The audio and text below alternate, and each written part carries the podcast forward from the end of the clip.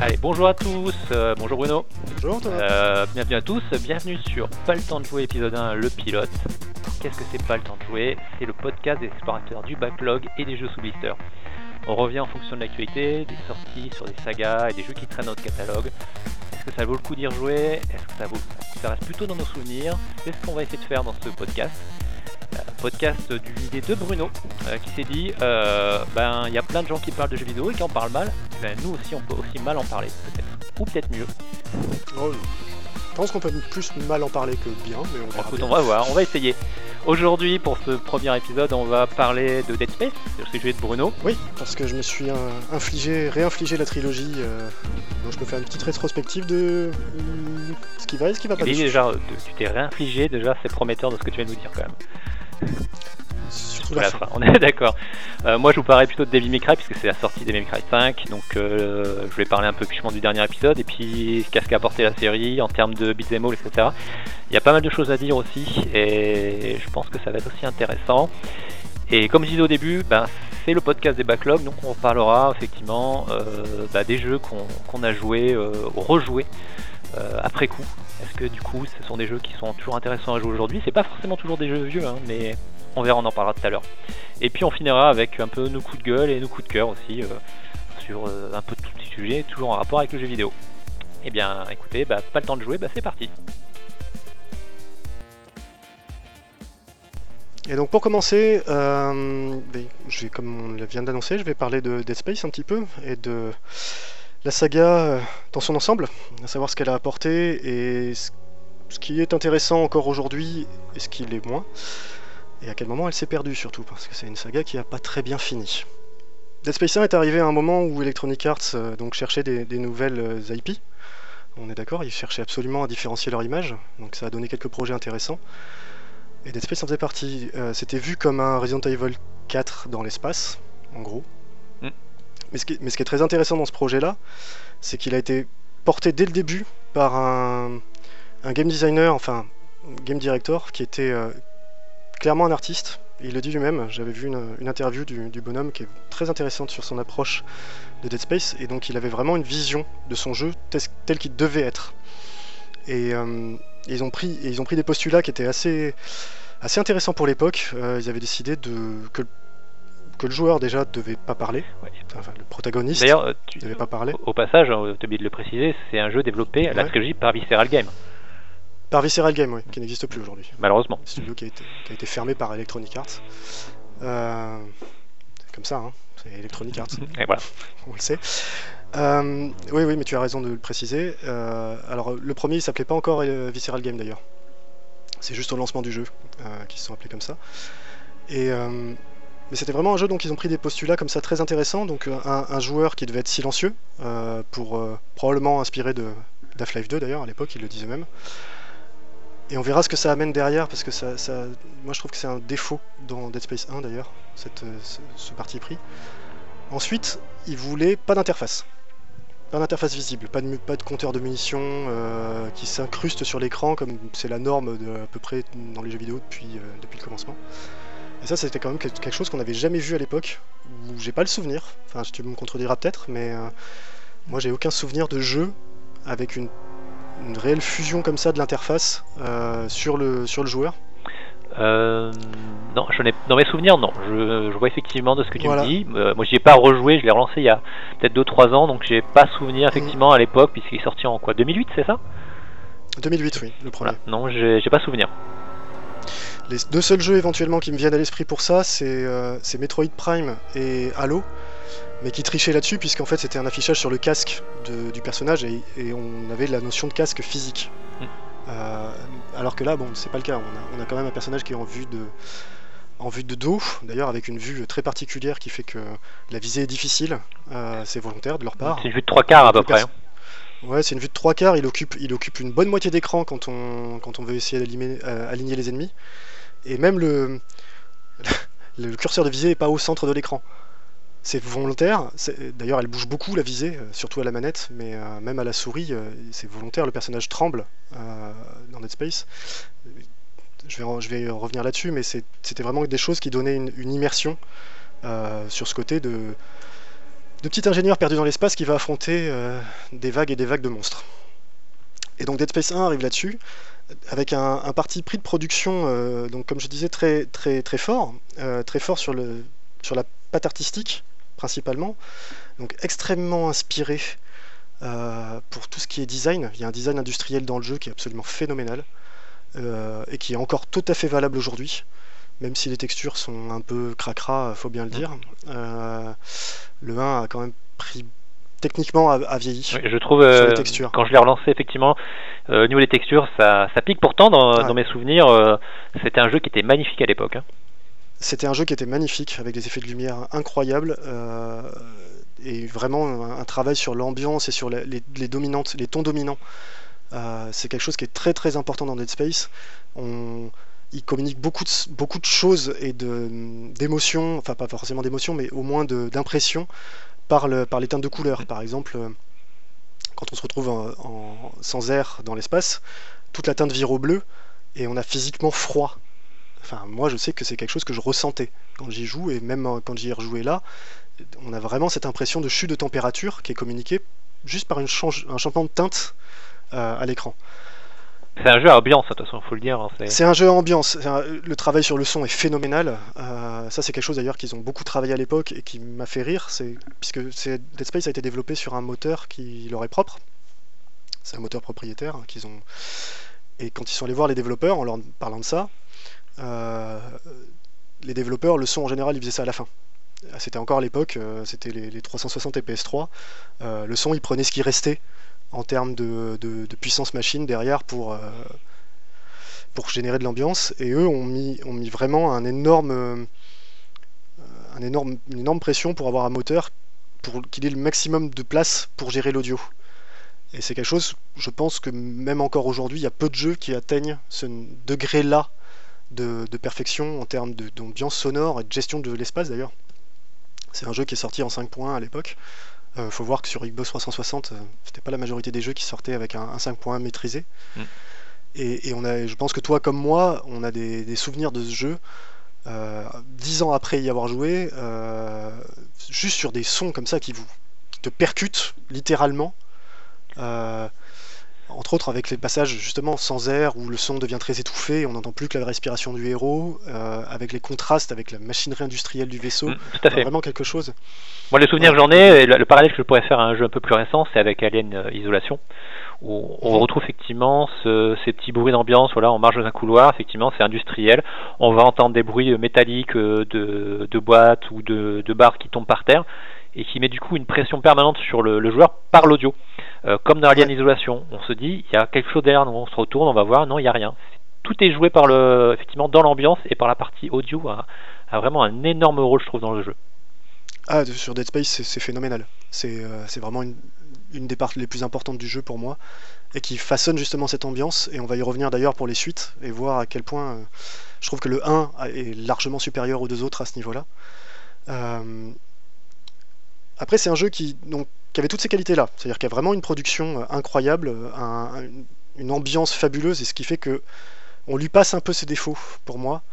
Euh, le défaut principal, je le disais, alors ils ont voulu faire un, hé- un héros muet pour que le joueur puisse s'impliquer plus, plus facilement, plus voilà, qu'on se sente plus, euh, puisque il n'y a rien de pire que quand un héros dit quelque chose que le joueur a pas envie de dire. Le problème, c'est c'est que c'est une, arme à double tranchant de faire ça.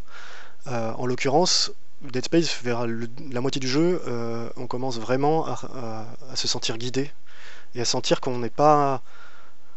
Je sais pas comment t'expliquer ça. On, on ne fait que suivre des ordres. Et on sait pas pourquoi. On vous dit, on fait un truc et on vous dit, bah tiens, il y a ça qui est cassé, va le réparer en gros. Euh, Ça, c'est le problème d'un jeu qui est fait assez linéaire dans sa narration Et au final, on suit euh, la narration que le développeur a prévue. Et le fait qu'on soit muet, euh, finalement au début, ça, ça paraît dans une position où tu peux t'impliquer, tu peux te dire je suis dans la position du personnage. Mais très vite, tu te rends compte que en fait, euh, le personnage ne fait suivre que le scénario qui a été établi à l'avance. Et finalement, tu subis l'action, ce qui est peut-être pas plus mal finalement vu par rapport à l'histoire du premier. Alors, c'est pas plus mal, mais ça, pourrait, ça aurait pu être fait différemment. C'est-à-dire que là, le problème, c'est qu'on n'est vraiment pas impliqué. Euh, honnêtement, hein, moi, les objectifs qu'ils me donnaient, euh, je suivais l'objectif et voilà. Puis, mais on n'a pas, il n'y a pas beaucoup, d'ailleurs, il n'y a beaucoup d'imprévus ou, de décisions qui sont faites par le, protagoniste. C'est vraiment, euh, on lui dit d'aller activer l'interrupteur, il va activer l'interrupteur. et s'il y a trois étapes intermédiaires, on va lui donner les trois étapes intermédiaires pour aller activer l'interrupteur. Donc c'est quelque chose, par exemple, qu'Half-Life 2 maîtrise beaucoup mieux dans sa narration, avec justement des embranchements où le joueur se retrouve, où le scénario déraille en fait, par mm. rapport à ce qu'on lui a donné comme objectif. Et donc on a cette impression que ben, voilà, on est livré à nous-mêmes et on doit trouver une solution alors que personne n'avait prévu. Dead Space non. Euh, Dead Space on a vraiment euh, euh, toujours, on est toujours guidé, on est et alors surtout la fausse bonne idée pour moi c'est le fil d'Ariane. Donc le fil d'Ariane, pour, pour faire une petite explication rapide, c'est il y a une touche dans Dead Space où vous appuyez dessus et le personnage projette au sol un faisceau lumineux qui lui indique dans quelle direction aller. Alors dans un survival horror, euh, bah, ça veut dire qu'il n'y a pas d'exploration, ou très peu, où l'exploration, elle se c'est juste on voit une porte, on appuie sur le fil d'Ariane, qu'est-ce qu'on voit? On voit que le fil d'Ariane ne va pas vers cette porte-là alors qu'on peut l'ouvrir. Bah, on sait que c'est une petite salle annexe dans laquelle on va trouver quelques, quelques petites options supplémentaires mais ce sera tout.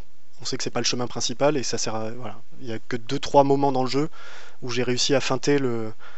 à faire des objectifs dans le désordre en fait, par rapport à ce que ce qu'il voulait, justement en, me forçant à explorer des salles qui n'étaient pas sur le, fil d'Ariane.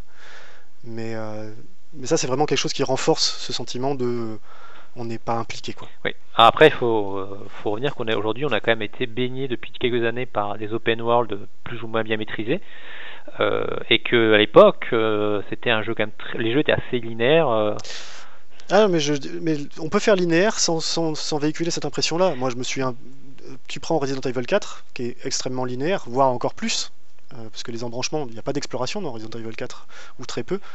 Enfin, dans mon souvenir, tu me contrediras peut-être. Non, je, effectivement. et, et, pourtant, c'est un jeu sur lequel tu es impliqué en tant que joueur. Alors que le scénario est débilissime. Hein. Ah. Euh, c'est, enfin voilà, c'est, on n'y croit pas une seconde à ce qu'on fait. Les ennemis sont ridicules, etc. Et pourtant, on est à fond. Donc pour moi, il y, a quand même eu quelque chose comme ça, un petit décrochage entre leurs intentions et ce qu'ils ont réalisé. Bon, c'est pas très grave hein, en soi. Ça n'empêche pas le jeu d'être extraordinaire et encore aujourd'hui. Je pense que Dead Space 1. Euh, aujourd'hui, alors il faut pas hésiter à le mettre en mode dur, par contre, surtout si, vous, si on joue sur PC. Moi, franchement, ça a été une promenade de santé. Je l'ai fini en mode normal et, euh, je pense que j'ai dû mourir 4 fois, euh, peut-être 5, et encore 4 euh, fois au même endroit parce que à cause d'une zone de collision un peu bizarre. et je l'ai fini en ayant, en revendant des medkits par pack de 10. Voilà, ce qui pour un survival horror est quand même un petit peu gênant. on peut se poser la question effectivement, est-ce que c'est un survival horror à 100% bah, je pense qu'en mode dur, oui. Voilà, euh, en mode dur, oui. Alors par contre, les petites choses qu'il faut savoir quand on y joue encore aujourd'hui, c'est que bah, c'est un jeu qui n'a pas eu de remaster, donc il n'est pas disponible ni sur PS4 ni sur Xbox One, donc ça veut dire passer sur PC. C'est pas très grave, euh, c'est juste qu'il plante au lancement. Et, il a quelques tares euh, qui n'ont jamais été patchés, et ça c'est pas très grave en soi, mais il faut juste absolument jouer avec la synchro verticale, sinon c'est dégueulasse, tout simplement. Et, si on joue avec la synchro verticale, on peut pas jouer à la souris. Voilà. Donc, euh, trouver une PS3 ou une 360. Alors, ou faire comme j'ai fait, c'est-à-dire y jouer avec le pad, euh, le pad sur PC. Hein, c'est pas sale. Euh, et ça se joue très bien. Et j'ai fini le premier comme ça, vraiment sans aucun problème.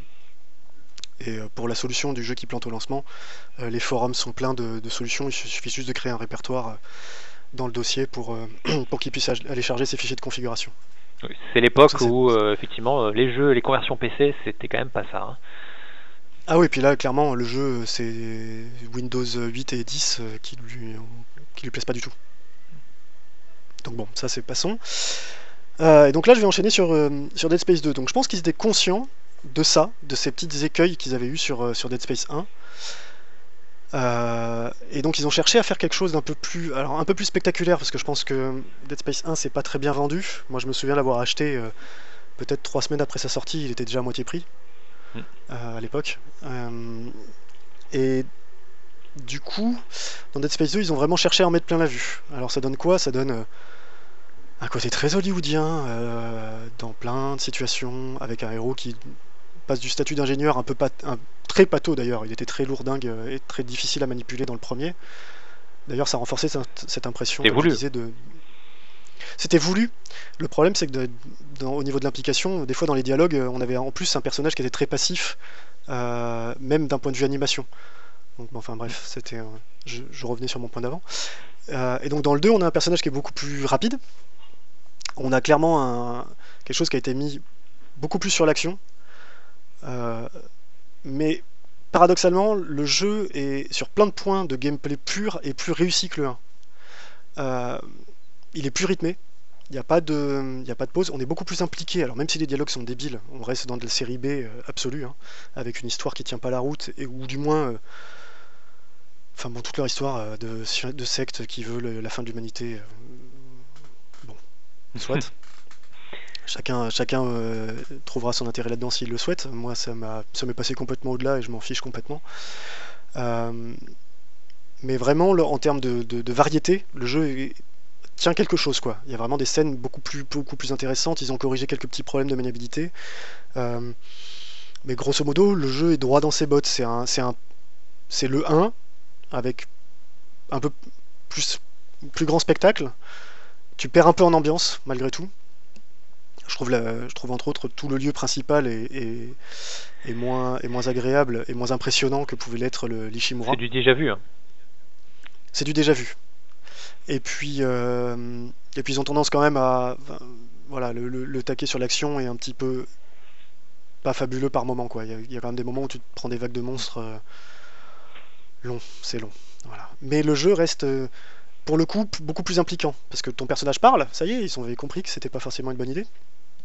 Bon, il, dit que des conneries, mais euh, au moins. euh, au moins on le sent impliqué et du coup en tant que enfin moi je sais que je me suis plus impliqué dans ce qui se, passait j'avais plus envie d'aller voir la suite et j'avais pas cette impression d'être guidé entre autres d'ailleurs parce qu'on ne donne pas beaucoup d'objectifs dans celui-là et souvent tu te retrouves perdu avec même le fil d'Ariane qui marche plus c'est tout bête mais c'est très bien Dans, dans mes Pardon, souvenirs, dire oui, oui, effectivement, dans mes souvenirs, dans le 2, effectivement, tout, je lui confirme tout ce que tu me dis, enfin je suis assez d'accord. Mhm.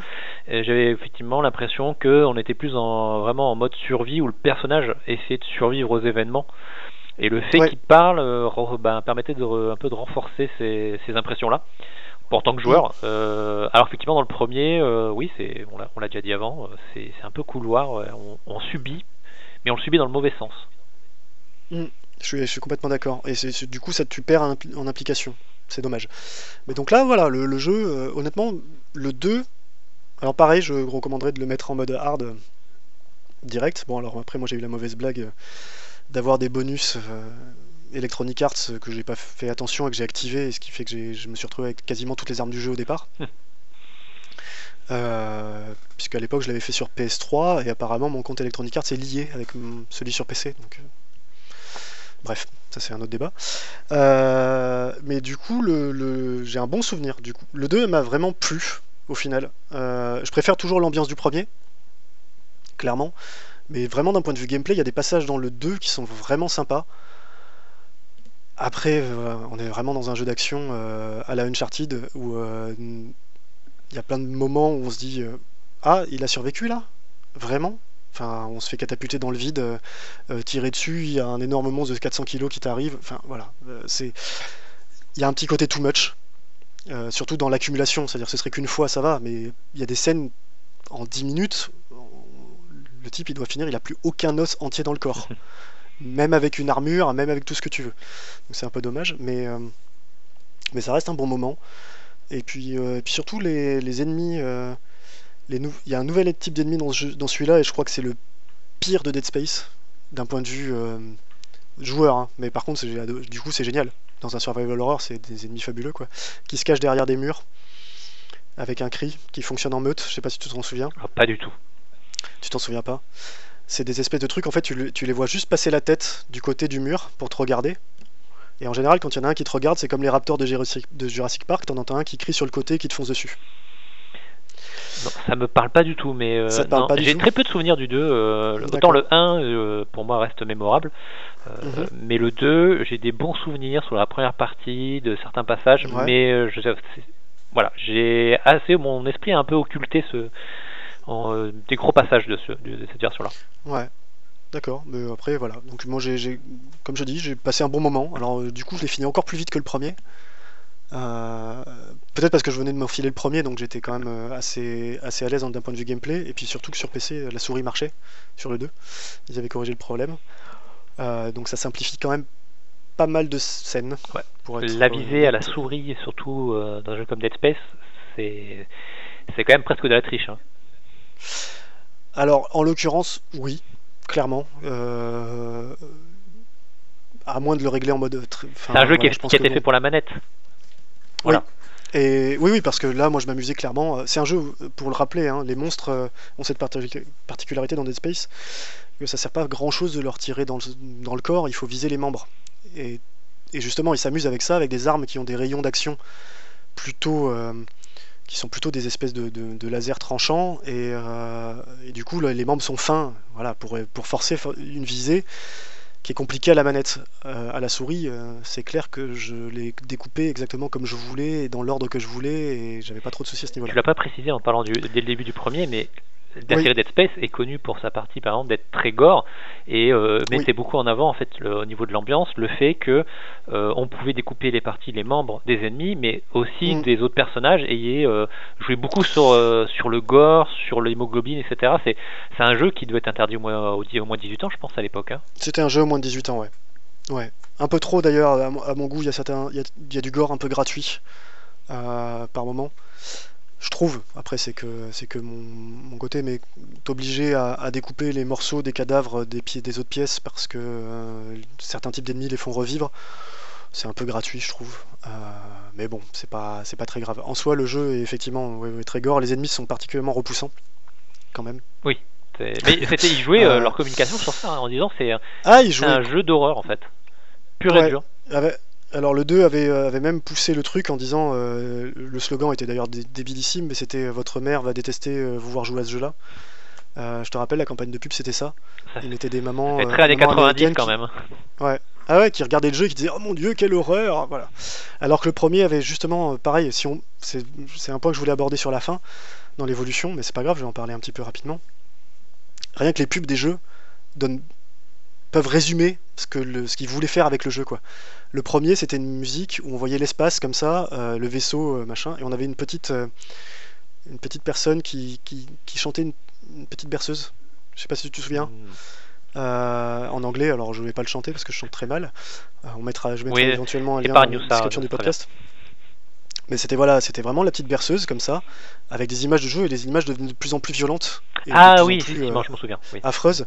Et du coup, ça te mettait mal à l'aise parce que il y avait vraiment un côté comme ça euh, entre la petite berceuse gentille et le côté affreux qui, qui prenait de plus en plus d'ampleur, euh, qui était vachement sympa. Et dans le 2, donc c'était cette pub là où en gros. euh, euh, votre mère va détester ce à quoi vous regardez parce qu'on voyait des mères choquées par les mecs qui se faisaient démembrer et, et couper en morceaux. Ce qui est amusant parce Bon. que euh, Dead Space était un jeu qui était très gore, très sombre, euh, très adulte, Mhm. et que dans le même temps, dans la, la campagne de- d'Electronic Arts de sortir de nouveaux IP, sortait Mirror Edge qui était blanc, rouge, très, très lumineux, dans une ambiance totalement différente. C'était des opposés. Hein. Ah, c'était c'était des opposés, mais par contre, ça, je- ça c'est un souvenir Mirror Edge à l'époque. Je pense que je ferai un épisode entier là-dessus. On peut, oui. Mirror Edge, c'est- pareil, c'est un, c'est un, un- un jeu qui m'a marqué euh, à peu près autant que Dead Space C'est- pour l'époque. C'est oui, c'est étonnant parce que c'est des, des jeux qui sont imparfaits sur certains points et qui pourtant Oui. ont marqué, marqué leur époque euh, et en tout cas moi euh, comme toi euh, m'a marqué en tant que joueur parce qu'ils ont apporté euh, Ah, mais, mais Mirror Edge, comme Dead Space, ça a apporté des choses que tu retrouves encore dans plein de jeux aujourd'hui. Euh, et Dead Space, je pense que toute, toute cette côté intégration de l'interface dans le. Comme je le disais au début, intégration de l'interface dans le gameplay, dans le jeu, euh, euh, le, le jeu qui se met jamais en pause, même quand on est dans l'inventaire. Enfin, c'est des choses qui n'étaient pas forcément toujours très courantes. Mm. Et que le jeu a vraiment. Enfin, le, tout le travail sur l'ambiance, le son, aujourd'hui, le son est quand même quelque chose qui est beaucoup plus travaillé dans les jeux. Et je suis persuadé que ça vient aussi beaucoup de Dead Space. Mm. Même si ça aurait été une évolution logique, hein, la puissance aide et on, s'y met de plus en plus. Mais, euh, mais vraiment, le jeu a prouvé qu'on pouvait faire quelque chose avec le 5 points. Moi je pense que, pas juste, comme je disais avant, je pense qu'Alien Isolation par exemple est, inspiré ou est allé piocher dans Dead Space. Hein.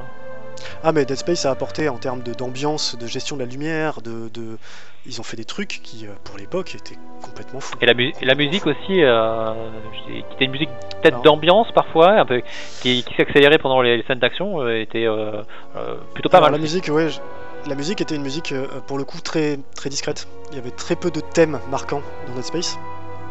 Mais on se souvient de la musique. On se souvient de la qualité de la musique, mais on se souvient pas de la musique. C'est ça. C'est un peu dommage, mais.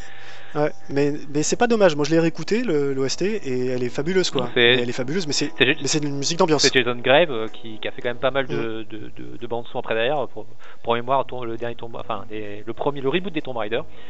Et effectivement, c'est plutôt un mec talentueux et comme tu dis, on se souvient pas vraiment de tous les thèmes. Je, mais par exemple, la musique d'arrivée quand on arrive dans le système et qu'on voit l'Ishimura pour la mm. première fois. Tout à fait. La petite musique d'ambiance qu'il y a derrière. Euh, Parfait. Elle est, elle est, très marquante, et puis surtout, elle a un, autre aspect qui est très intéressant, c'est que c'est une musique qui est faite pour, te, pour renforcer le mal-être. Euh, c'est une musique qui est volontairement arythmique, euh, avec des interventions très saccadées, des choses, des instruments qui viennent euh, quand on les attend pas, des petites choses comme ça qui, renforcent le côté on sait jamais, attention derrière la porte, tu sais pas ce que tu vas avoir quoi. pour en revenir sur les innovations de Dead Space qu'on retrouve dans le 1 et dans le 2, je, parlerai du 3 après, hein, mais c'est vraiment. Euh, le 1 et le 2 pour moi sont, plus cohérents que le 3. Le 3 est, quelque chose. Euh, dans les autres rapports qu'ont fait Dead Space, euh, on oublie, mais c'est un jeu qui permettait de contrôler les objets avec, par une espèce de télékinésie. Chose qu'on a retrouvé dans d'autres jeux, hein. c'est un pouvoir, même dans Half-Life 2 alors, d'ailleurs, enfin, il a d'ailleurs probablement pompé ça sur Half-Life 2. J'imagine. Mais il l'a beaucoup utilisé. Et lui, c'était quelque chose qui était très intéressant. Et, tout, et c'était intéressant d'un point de vue euh, purement jeu, parce que c'était rigolo euh, déjà à faire. Et c'était intéressant d'un point de vue design, c'est que ça leur a permis d'éviter un paquet d'animations. Je pense que c'est la décision la plus rentable qu'ils aient jamais prise. Parce que toutes les actions spécifiques où le héros doit tirer une caisse, ou euh, activer, un, activer un mécanisme, ouvrir une porte, etc., qui est coincé, il le fait avec la télékinésie. Donc il y a une seule animation du joueur, et ça déclenche plein de choses. C'est très intéressant. Et puis il y avait la stase. Mm. Le fait de pouvoir euh, figer le temps, ou ralentir le temps du moins sur certaines zones spécifiques, y compris les ennemis.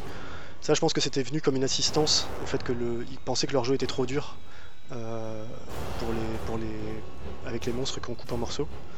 Ont, ils ont prévu ça pour, pour aider les gens euh, quand, quand, vraiment il y a trop de monstres. Ça permettait de gérer les, gros groupes de monstres. On en figeait quelques-uns et on massacrait les autres. Euh, c'est quelque chose que j'ai quasiment pas utilisé dans le 1 à part dans les endroits euh, vraiment, euh, vraiment précis où il fallait le faire. Ah, moi je te confirme que dans le 1 à l'époque, je l'avais quand même pas mal utilisé. Hein. Ouais. Tu l'avais, tu l'avais utilisé toi? Moi c'est quelque chose, j'ai pas, j'avais pas le réflexe. Je sais que je m'en sortais généralement sans ça. Donc voilà, après c'est une, une, assistance qui est très valable et je trouve l'idée géniale hein, ah, en passant. C'est, vraiment très bien parce que ça permet, en tant que si tu es un joueur un peu assidu, bah, ça te permet de, faire des actions euh, un peu plus stylées, on va dire. Et pour quelqu'un mm. qui est un peu plus un joueur casuel, euh, bah, ça l'aide grandement. Ah oui, ça lui permet de survivre, on est bien d'accord. voilà. Voilà, donc sur, sur, toutes ces bonnes qualités-là du 1 et du 2, on aurait pu s'attendre à un 3 euh, absolument fabuleux. Enfin, moi je sais qu'à l'époque je trépignais quand ils ont annoncé le 3, en me disant ça peut être que génial quoi. Euh, ils ont fait un 1 qui, avait une ambiance de fou, ils ont fait un 2 qui corrigeait les défauts, et moi je m'étais même imaginé une trilogie un peu à la Prince of Persia. C'est-à-dire que Prince of Persia Son of Time, c'est un parallèle que j'aime bien faire, c'est une série qui... Le premier c'était mal vendu, il avait une ambiance très prononcée, ils avaient fait un 2 beaucoup plus euh, action et euh, bas du front, et le 3 avait, avait fait une espèce de fusion des deux, et avait donné un jeu absolument quasiment sans défaut. Je m'étais mis à rêver que Dead Space nous ferait ça. Alors ça n'a pas été trop le cas. Euh, tu, tu avais finalement ton rêve forcément un cauchemar, on peut le dire. Hein. Ah, un cauchemar, j'irai pas jusque là, mais euh, le début du jeu, on y croit. On y croit, euh, on, est dans des scènes d'action clairement comme celle du 2, too much avec euh, même des trucs à un moment je me suis vraiment cru dans Uncharted quoi où tu te fais tu dévales une pente euh, avec un vaisseau qui te, qui te tombe dessus enfin tu dois éviter les réacteurs C'est pas des QTE, enfin c'est des QTE déguisés dans ce jeu-là. Il y a des QTE aussi, mais là c'est. Euh, bref, ok. Et le. Et toute la partie du début est vachement intéressante. Le... Parce que c'est un prologue euh, qui se passe 200 ans avant, bon, soit. Mais on, retrouve l'ambiance, on retrouve le côté flip, etc. Mais il y a déjà des petites choses qui mettent la puce à l'oreille. Les ennemis sont à peu près, euh, je sais pas, à vue de nez, je dirais trois fois plus rapides que dans le 2. Ça, ça fait un peu bizarre. Et j'y reviendrai après. Mais passons. Euh, ensuite, on, retrouve le personnage principal. Et là, on commence à s'inquiéter très sévèrement parce que on se retrouve dans un jeu avec euh, le, héros qui doit se mettre à couvert et aligner des ennemis qui arrivent par, euh, par pack sur, dans une planète. que- sous-entendrais ville, que euh, Electronic Arts s'est dit est-ce qu'on ferait pas du Gear of War dans Dead Space? Bah, c'est même pas Gear of War parce que le système de couvert il me fait plus penser à celui d'Uncharted. C'est clairement la différence, c'est qu'il y a Uncharted 2 qui est sorti. Euh, c'est même pas Gear of War parce que Gear of War je pense qu'il est sorti même avant Dead Space 1. Ah Oui, oui, non mais. Mais ouais, ils ont, mis, ils ont clairement dit euh, on, veut, on veut faire un TPS action. euh, voilà. Alors, alors ça donne du coup, on se, on se bat avec un flingue, euh, tout ce qu'il y a de plus classique, alors que l'une des grandes forces de Dead Space c'était quand même son arsenal aussi, d'armes qui était, euh, qui était original. Là, c'est un flingue, voilà, qui tire des balles et, et on tue des humains qui se mettent à couvert. Donc on sait oui, pas trop. c'est ce un peu rogner, voilà, rogner un peu le, ce qu'a fait la, la série en fait. Ah oui, oui, le, le- le début avec euh, quand on retrouve le personnage principal de la saga, euh, c'est c'est une claque dans la tête quoi. Ouais, je tiens à dire que moi le C'est- 3 je ne l'ai pas fait. hein. Donc euh, les, les Ouais. tests de l'époque m'avaient fortement découragé de, de tenter l'expérience. Ouais, ouais, tu- mais tu vois, tu as bien fait. Et euh, moi, je l'avais fait à l'époque. Et, euh, et ensuite, on se retrouve. Alors, bon, il y a tout un passage, encore une fois, très, très débile, euh, avec un scénario qui tient pas la route, mais on, on retrouve du Dead Space. On se retrouve dans l'espace, on explore des carcasses de vaisseaux. Il y a quand même un, moment avec des bonnes idées. Euh, des bonnes idées d'ambiance, en tout cas. Alors, moi j'ai juste un problème, c'est que en gros ils ont décidé que des vaisseaux spatiaux, euh, vu qu'ils étaient plus vieux, parce que on se retrouve dans une espèce de cimetière, euh, ils ont décidé que bah, ils avaient 200 ans, donc forcément c'était du steampunk. Moi j'ai un peu de mal avec des vaisseaux spatiaux qui utilisent des, des projecteurs de, de que sont même vieux pour nous aujourd'hui. Euh, mais ça c'est tu vois des vieux tuyaux rouillés, etc. Enfin il y a un côté dans le design là qui moi m'a tout de suite sorti de l'ambiance, malheureusement, parce que j'y crois pas du tout quoi. C'est ah, même ça un de mes grands débats, euh, peut-être qu'on pourra en parler un jour. Mais effectivement, c'est la cohérence dans la science-fiction. Euh, ça Exactement. peut être euh, de la science-fiction, ouais, c'est de la fiction, mais il faut qu'il y ait de la cohérence. Donc euh, faire des vaisseaux spatiaux où on va se faire effectivement euh, du steampunk euh, avec des chaudières, etc.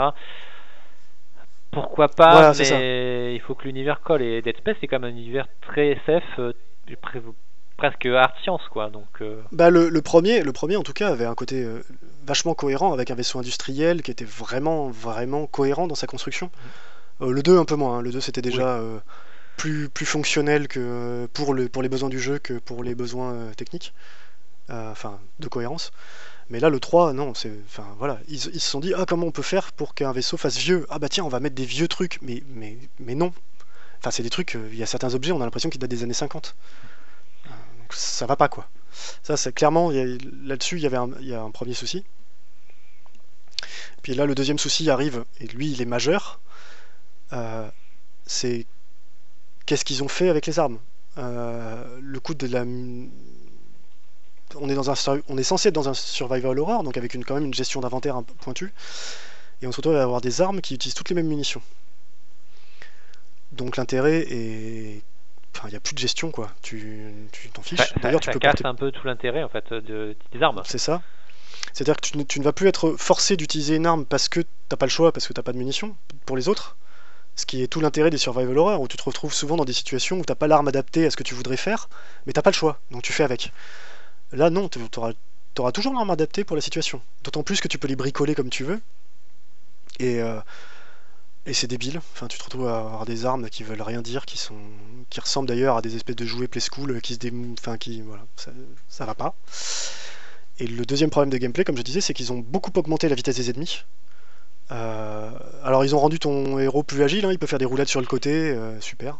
Euh, voilà. Euh, Oui. On voit pas trop Il y, pourquoi. a, il y a une orientation quand même très action dans le troisième. euh, Ah mais, mais beaucoup trop. Et en fait, surtout que ça colle pas avec le gameplay Dead Space. C'est là le premier problème. Euh, le personnage reste gros à l'écran. Et on se retrouve à avoir des ennemis qui, en, en, en fait, en une- le simple fait de recharger n'importe quelle arme, tu vas avoir trois ennemis au corps à corps sur toi. Donc tu vas faire une roulade, mais tu vas plus rien y voir, la caméra va pas suivre, etc. C'est pas un jeu qui est fait pour de l'action rapide. Euh, il a pas été pensé, le moteur a pas été pensé pour ça, et ça se voit. Et du coup, c'est horrible. L'action est pas bonne, quoi. Enfin, il y a pas de sentiment, il y a pas de punch, il y a pas de. Donc tu progresses, l'ambiance par moment est là. En fait, ils ont essayé quand même de, en fait, de- d'intégrer des éléments d'action de ce qui faisait en fait euh, les ventes euh, au moment de la sortie dans la concurrence dans un jeu qui n'était Ouais. pas du tout adapté pour ça. qui n'était pas adapté pour ça. Et, et puis en plus, euh, pour coller des microtransactions derrière, puisqu'ils te vendaient des packs de munitions. euh, Voilà. Ah, il faut bien vivre, mon Bref. brave monsieur. hein. Ouais, et, et bon, bon je- tu persévères parce que le, le- il y a une promesse, il y a une promesse de boucler, d'avoir l'explication de la fin, enfin, de, l'explication de la trilogie, euh, et puis que le jeu, fondamentalement, voilà, c'est pas sur PC en tout cas la souris c'est pas très dur. Euh, moi j'ai pas trop, j'ai pas trop sué et euh, donc bon, tu râles un peu, tu te demandes ce qu'ils ont fait de ton jeu, mais ça va, l'ambiance est, là et l'ambiance est encore là jusqu'à à peu près la moitié du jeu. Où là l'ambiance y est plus, le scénario devient, enfin, c'était déjà débile dans le 2, mais là en plus ils ont rajouté des dialogues. Euh, je pense que j'ai, un moment j'ai pris ma, ma, ma tête dans les mains tellement, enfin, non, c'est pas possible. C'est-à-dire qu'ils ont quand même rajouté une, une histoire d'amour euh, débile derrière quoi. Euh, Enfin, ça va pas, ça va pas. C'est pas possible. Euh, c'est pas possible. Le héros est, est crétin, toute son équipe est crétine, les- le méchant a le charisme d'une huître. Alors, tu, Et en tu plus, viens de dire une chose quand même qui, moi, me marque beaucoup, c'est que tu as précisé euh, son équipe. euh, alors que ce qui faisait la force euh, des premiers Dead Space, c'est que tu étais seul la plupart du temps. oui, oui, Tu avais des personnages là, euh, secondaires, etc., mais tu les voyais quasiment Ouais. jamais. Tout à fait. Euh, tout à fait. Là, tu les vois. C'est-à-dire, c'est un côté débile du jeu, c'est que tu les, tu les retrouves et vous allez être séparés par un truc qui tombe. Tu sais, c'est le même défaut que dans les Uncharted. Tu retrouves des gens, tu fais 3 mètres avec eux, et puis il y a une cinématique euh, qui fait que ah bah tiens, t'es séparé, tu dois y aller tout seul. Eh, euh, je vais garder la pièce euh, ou bien sécurisée. Toi, euh, va couper euh, la centrale énergétique euh, qui est en tournée de plein ennemi. C'est ça. Et autant dans Uncharted, ils arrivaient quand même à faire quelques moments où tu, tu avais, euh, avais un coéquipier qui te suivait, ce qui fait que tu n'avais pas tout le temps l'impression d'être tout seul. Autant là, pas du tout quoi. Ils cherchent même pas. Tu les retrouves, il y a une cinématique. À la fin de la cinématique, t'es es, séparé d'eux. Parce que toi, t'étais le dernier à monter à une échelle et que l'échelle tombe. Mm. Voilà. Non, comme par hasard. C'est débile. Comme par hasard. Oh, et tu dois passer par un chemin. Voilà. Euh, le méchant est un humain et, et- et honnêtement, il ressemble à rien. Alors déjà que les- le caractère design des, des Dead Space c'est pas fabuleux euh, pour les humains, j'entends. Les monstres sont fabuleux, mais les humains, ça a toujours été moche. Euh, là, c'est c'est- c'est- c'est pas possible, quoi. Le mec, on dirait un méchant des années 80, tu sais, d'un... Mais même pas d'un James Bond, hein. D'un mauvais film d'action, genre la Section Hero, Ah, quoi. ou d'un mauvais Enfin, la euh, section- épisode de Rick Hunter, quoi. Voilà, la Section Hero est un très bon film, mais euh, c'était volontairement caricatural. Là, le gars, il a la queue de cheval à l'arrière avec des cheveux roux. Enfin, c'est c'est une cata, quoi. Ça va pas, ça va pas. C'est c'est pas possible. Et la deuxième moitié du jeu, tu te mets à enchaîner des couloirs parce que là, clairement, euh, je pense que le jeu était quasiment fait et on leur a dit euh, ah non non, il faut qu'il soit plus long. Hmm. Et donc il y a des scènes qui sont même répétées, mais trois fois. Il y a une scène euh, où tu dois escalader une falaise. Tu arrives en haut, c'est un checkpoint. Tu dis ah bon c'était nul, mais au moins c'est passé. Et non, tu te retapes une autre escalade exactement de la même durée derrière. Alors il y a deux trois trucs qui changent, mais fondamentalement c'est le même truc débile et insipide. Et tu vas en manger dans le jeu 7 ou 8 au total. Dont 3 qui se suivent, mais les unes derrière les autres quoi. Euh, Et voilà, c'est très agréable de jouer à ça. Et du coup, Et l'ambiance et l'ambiance tombe. Tu, voilà, tu perds l'ambiance. euh, L'ambiance y est Ça plus. devient en fait, tu avances dans le jeu parce que tu dois avancer dans le jeu et Bah, parce que tu veux le Voilà. finir. Enfin moi dans mon cas c'était ça quoi. J'ai voulu le finir. Il y a quelques trucs qui sont qui, qui sont encore des bonnes idées qui, qui pop de temps en temps. Mais euh, mais voilà. Et je crois que la série se renie le plus tout à la fin où quand même tu as un dernier monstre. Le dernier monstre qui est introduit dans le jeu est un monstre que tu ne peux pas démembrer. donc tu perds toute la logique du jeu. Tu perds toute la logique du jeu et tout, ce qui faisait sa force, et donc tu te retrouves avec des monstres qui sont des sacs à PV, qui te foncent dessus, qui te mettent à terre, donc tu es obligé de les esquiver en roulade, comme un gros débile, et en vidant 7 ou 8 chargeurs dessus, euh, pour pouvoir progresser. Le jeu est pas beaucoup plus dur pour autant, hein. j'ai pas vraiment galéré pour le finir, Mais, et pourtant, je suis un joueur moyen, je tiens à le préciser, parce que les gens ne me connaissent pas, enfin, si quelqu'un nous écoute. Et voilà, et j'ai eu le générique de fin, et je me suis dit, eh ben, enfin. Parce que c'est pas possible, quoi. Toute la, la dernière moitié du jeu est une purge. Mais la dernière moitié du jeu, elle dure 4 heures quand même. Donc euh, pour conclure, euh, le 3, tu ne le conseilles pas? Bah, En tout cas, aujourd'hui. Aujourd'hui, je pense qu'il est clairement dispensable. Euh, c'est voilà, à moins d'être vraiment un passionné absolu du jeu et de se dire que vraiment c'est de la folie et qu'on adore le, on adore l'ambiance, on adore le lore, mais non, le 3, on peut, on peut vraiment faire l'impasse dessus et rester sur le 2. C'est très bien. Ça se ressent même dans la musique. Euh, parce que pour moi, alors, tu, parlais du nom du, compositeur tout à l'heure de Dead Space 1, il y en a un autre qui est venu, euh, qui s'est greffé dans, la composition de Dead Space 3, et on a une musique qui est beaucoup plus euh, épique, tu vois, et beaucoup moins, avec beaucoup moins de petites variations, comme je disais, de petites, de petites choses qui, inattendues qui viennent. Alors tu le retrouves toujours parce que tu as le compositeur d'origine qui est là et qui fait quelques morceaux, mais c'est un truc qui est beaucoup plus martial, pam pam boum boum. Euh, et pour revenir sur le parallèle que je faisais avec les pubs, c'est la même chose. La pub de Dead Space 3, il faut, enfin, ils ont quand même repris la, c'est la chanson de Phil Collins euh, qui est reprise en fond sonore avec le, héros euh, joué par un acteur qui, voilà, on voit pas un monstre. La Phil Collins, ça, ça fait pas trop dire jeu dans l'espace de survie. C'est bien, ça me parle pas. Hein. Bah d'ailleurs, je l'ai pas dit, mais le 3 se, se déroule majoritairement sur une planète gelée. Euh, ça aurait pu être un truc génial, parce qu'on aurait pu avoir la gestion de la chaleur, etc. C'est évacué dans les 10 premières minutes sur la planète. C'est-à-dire qu'au bout de, au début, tu dois gérer ta température, etc. C'est super. Ah, tu as des monstres qui sortent. Est-ce qu'on va faire un Lost Planet Et en fait, non. Et en fait, au bout de 10 minutes, tu trouves une tenue euh, arctique qui fait que bah, t'as plus besoin. Voilà. Donc euh, toute la partie survie intéressante, elle disparaît, elle est balayée. Ils l'ont gardée juste pour quelques minutes, scriptée. et bon, voilà, donc c'est ça, c'est que c'est un jeu qui passe son temps à avoir de bonnes idées et à les balayer et à, et à, chier sur la gueule. À un moment, il n'y a pas d'autre mot. Sur les, idées historiques de la série qui étaient vraiment géniales. À tel point que même le coup de l'interface, euh, de pas d'interface, ça se retourne contre lui. Euh, parce que dans le 3, moi j'ai eu des. Parce que j'avais pas eu ni dans le 1 ni dans le 2 des problèmes de caméra pour gérer l'inventaire. Où euh, j'étais obligé de me déplacer parce que je voyais pas l'inventaire. Hmm. Voilà. Donc, euh, comment tu conclurais ça quoi bah, Je conclus, c'est. On ne trouvera, pas les... on trouvera pas les coupables de pourquoi le 3 euh, est, ce qu'il est. Euh, je pense que c'est une série qui s'est perdue. Qui s'est perdue parce qu'elle n'atteignait pas ses chiffres de vente et donc ils ont toujours poussé le taquet un peu, un peu plus loin et puis ils ont cassé leur jouet. Quoi. Donc c'est dommage. Je conclus en disant que le 1 et le 2 sont des jeux qui sont encore tout à fait faisables aujourd'hui et qui, et qui valent le coup. Euh, le 1 et le 2 se traversent aujourd'hui comme un jeu moderne. Moi, c'est des jeux qui n'ont pas pris une ride alors qu'ils ont 10 ans. Euh, le 3, euh, on peut le mettre aux oubliettes. Hein. Après, euh, en plus, c'est celui qui vaut le plus cher, il vaut 5 euros sur Origin en promo. 5 euros Ah non, c'est trop cher pour moi. Désolé. Et 10, et 10 hors promo. Ah, trop cher. Bah écoute, bah, écoute merci pour, pour cette, belle démonstration sur la saga Dead Space. Hein. Ça m'a donné envie de rejouer au premier. peut-être que je vais, je vais rebrancher la, la, PS3 par contre, peut-être pas sur PC. Mais ça m'a donné bien envie. Bah écoute, merci à toi. On va en passer à la suite.